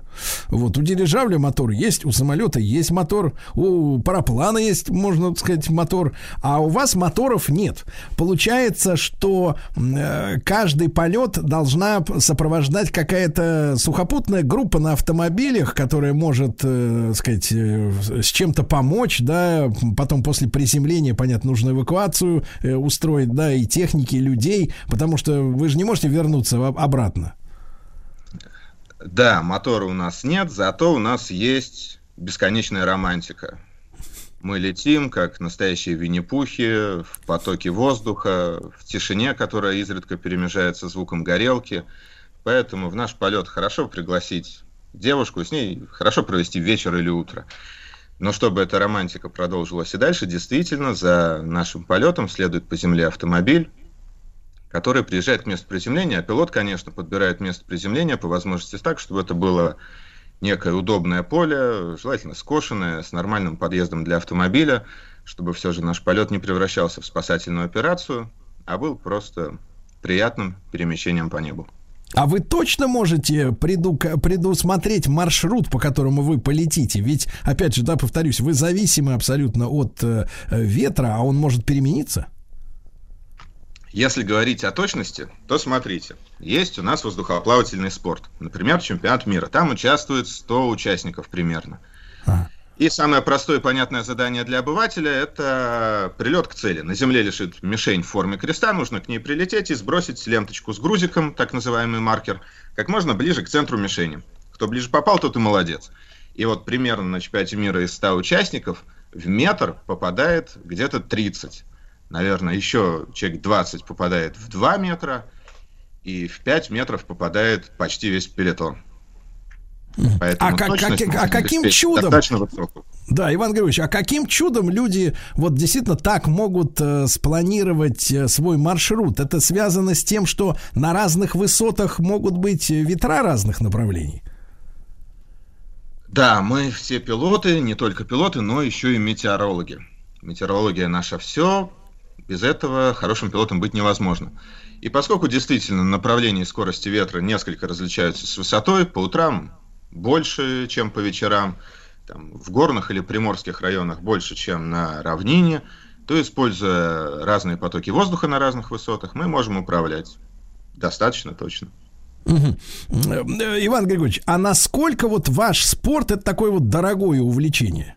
Потому что, ну, примерно представляем себе, э, сказать, сколько стоит обычная спортивная экипировка, условно говоря, волейбольный мяч в магазинах, да, а здесь, в общем-то, в принципе, ведь, так, так понимаешь, штучное производство, ведь каждый шар, да, каждая вот корзина, это же получается спецзаказ, это же не серийное производство, правильно?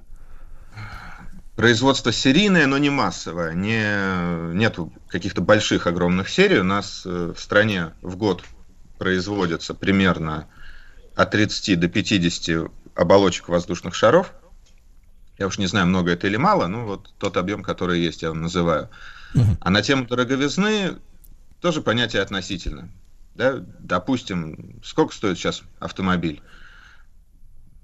Ну, дорого. Смотря какой, да, конечно. Смотря какой. Шар тоже смотря какой. Ну, допустим, автомобиль стоит там, условно, там от миллиона до пяти миллионов, например. Ну, хотя сейчас за миллион уже сложно купить. Аэростат стоит новый, допустим, на пилота плюс 3-4 человека от 2 до 3 миллионов рублей. Сравнимо с автомобилем. Он не стоит как самолет или как вертолет.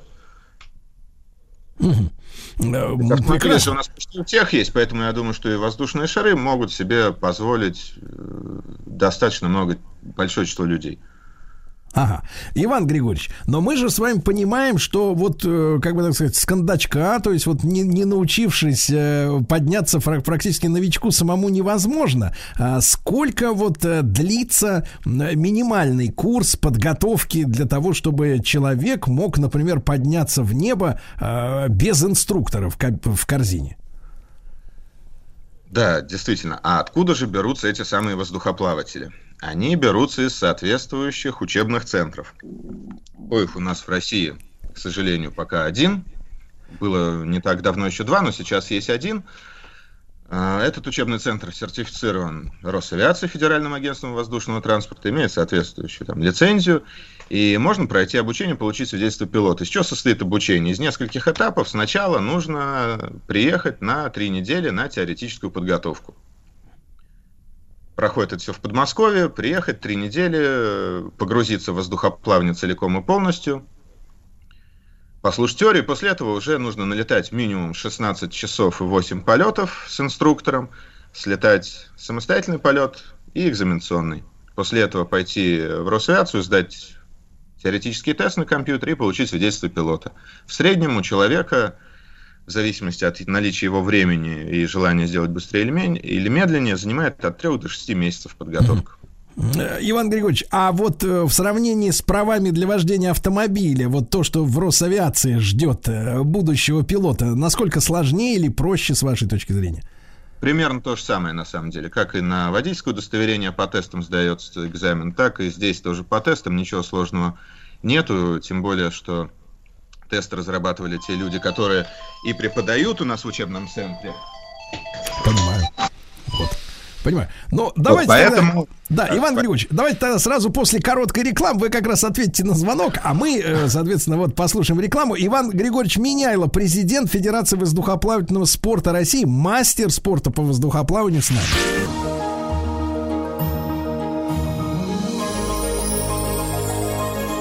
Место действия Россия. Дорогие товарищи воздухоплаватели, с нами сегодня Иван Григорьевич Меняйло, президент Федерации воздухоплавательного спорта России.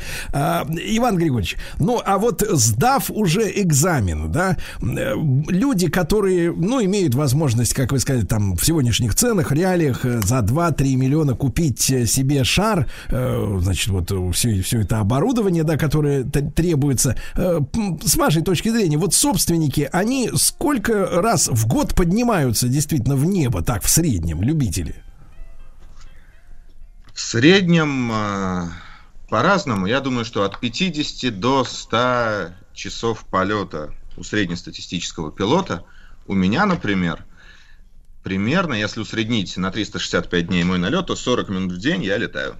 40 минут в день, да. Иван Григорьевич, а кто там наверху, в принципе, э, ну вот является врагом э, пилота или пассажиров? То есть, если мы говорим о самолетах, да, например, то мы периодически слышим, э, там, на прошлой неделе была история с попаданием птицы, да, в самолет на взлете. А вот в этом смысле вот эти пернатые всякие там цапли, э, вот, чайки, они угрожают шару и пассажирам? На самом деле птицы почему-то слабо интересуются шарами. Мне даже иногда обидно. Хотелось бы с ним, может быть, поближе познакомиться. У меня за, за все долгие годы полетов лишь один раз птица села на шар, был почти полный штиль, ветра почти не было, и она сверху моей оболочки пролетала, наверное, полчаса со мной, потом улетела. Угу. Иван Григорьевич, а вот отправляясь в полет, смотрите, когда мы говорим о самолетах, да, о малой, в том числе авиации, э, там, вертолетах, э, неоднократно наблюдал, как пилоты запрашивают у специальных органов, э, э, контролирующих про небесное пространство, да, там коридор себе заявляют о том, что вот они совершат полет из точки А в точку Б, а вот когда вы начинаете полет на шаре, как происходит вот это взаимодействие с э, контролирующими органами, потому что шар это такая здоровая штука, да, она, в принципе, включается в общую полетную зону, я так понимаю, и с малой авиацией, э, да, ну, до, до, до больших самолетов не достает, конечно, но, тем не менее, вот эта э, работа как строится с контролерами? Мы точно такие же участники воздушного движения, точно так же, как э, любое другое воздушное судно, будь то самолет или вертолет, соблюдаем правила использования воздушного пространства и правила воздушного движения. Никаких особых сложностей или особых правил для нас не написано. Все нормально у нас. Все так же, да, происходит. Иван Григорьевич, а получается у вас э, вы можете произвольно менять высоту полета или высота для вас не регламентируется, а только есть определенный, опять же, маршрут, который тоже зависит от порывов ветра, да? То есть э, вот и рядом пролетающие с вами, например, вертолетчики или, э, так сказать, самолетчики, они вот как вы в каком взаимоотношении находитесь? В взаимоотношениях, безусловно, мы находимся в дружеских и партнерских. А если говорить о воздухе, то все то, что называется на простом языке малая авиация, маленькие самолеты, вертолеты, планера, парапланы, аэростаты и так далее и тому подобное, они летают в основном по правилам визуальных полетов. То есть пилоты, командиры воздушных судов глазами ищут другие воздушные суда и в соответствии с правилами их обходят и расходятся друг с другом. В этом нет никаких сложностей. Мы точно так же ведем радиообмен. Что касается высот, мы заявляем некую максимальную высоту, и в пределах этого высотного диапазона работаем. На самом деле нам высоты нужно много. Чем больше, тем лучше, потому что тем, чем больше высотный диапазон, тем больше шансов у нас найти поток воздуха нужного направления. Например, на соревнованиях, как правило, мы просим высоту до 9000 футов, то есть почти до 3 километров. А, а такие наск... туристические полеты ага. до километра, как правило. А насколько там вот на трех километрах э, воздух холоднее, чем у Земли? Воздух 6,5 э, градусов на километр высоты охлаждается. Ну, вот, соответственно, и получается. То есть где-то на 20 градусов, может быть, да, холоднее примерно. Ну, это должно быть в идеальных атмосферных условиях, теоретических, да. В жизни, конечно, настолько не падает э, реально температура, но к 3 километрам заметно прохладнее. Ага. Э, Иван Григорьевич, а вот э, шар, вернее, сама корзина, она оснащена э, какими-то средствами мониторинга пространства? Ну, то есть, как на самолете, на самолете там или на кораблях бывают радары, чтобы увидеть какие-то вот летящие цели в, в окружении? Или такое это не принято? Если говорить о целях, то мы самая медленная и самая заметная цель, наверное. А так, еще раз, да, мы летаем глазами. На самом деле приборы для полета на шаре, на шаре они могут быть, но большинство пилотов любят летать визуально. И есть ли такая история, вот вы сказали, что до трех километров э, поднимаются да, спортивные шары. Есть ли история с э, парашютами, которые берутся на борт для какого-то экстренного случая, для спасения? Или вот э, не заведена такая традиция? В принципе, конечно, это дело пилота самого. Да? Но наша конструкция, конструкция аэростата, она сама обладает высокой пассивной безопасностью. Наша оболочка, наш купол, который сверху, он сам всегда парашютирует. Если, например, взять шарик классической формы на пилота там плюс 2, 3, 4 человека, то даже если ничего не делать, вообще не греть его горелкой, что скорость вниз больше, чем 5 метров в секунду, он не разовьет. А это скорость примерно приземления десантного парашюта, которая никаких травм, в принципе, не приносит. Угу. Иван Григорьевич, и вот с вашей точки зрения самое опасное, вот что есть в воздухоплавании? Э, к чему должны будущие пилоты, которые, не сомневаюсь, нас слышат, э, быть наиболее ответственными? Да, наверное, в любой профессии самое нехорошее – это халатность и непрофессионализм, а в авиации тем более. Несмотря на то, что мы несем своими полетами внешний позитив, внешнюю радость, красоту, романтику. Все равно у нас есть правила, которые мы должны соблюдать, и регламенты, которые мы должны соблюдать. Если человек-пилот все делает правильно, правильно готовится, знает метео, то проблем не должно быть, в общем-то. Хорошо. Иван Григорьевич, ну спасибо вам огромное. Иван Григорьевич Меняйло, президент Федерации воздухоплавательного спорта России, мастер спорта по воздухоплаванию. Но мы сегодня получили эти цифры, э, чтобы э, временные, я имею в виду, чтобы стать пилотом, надо три недели пробыть на базе, ну и потом заниматься уже налетом часов, и где-то от трех до шести месяцев у вас уйдет, чтобы стать э, сертифицированным пилотом, а и других в малую авиацию не берут. Я напомню, что наш проект место действия России не только с утра. А вот, например, у физиков и лириков э, разговор пойдет о Нижнем Новгороде, где в этот день э, впервые в России в конце 19 века открыли телефонную станцию для того, чтобы люди могли говорить по телефону. Не пропустите. Я прощаюсь до завтра. Пока.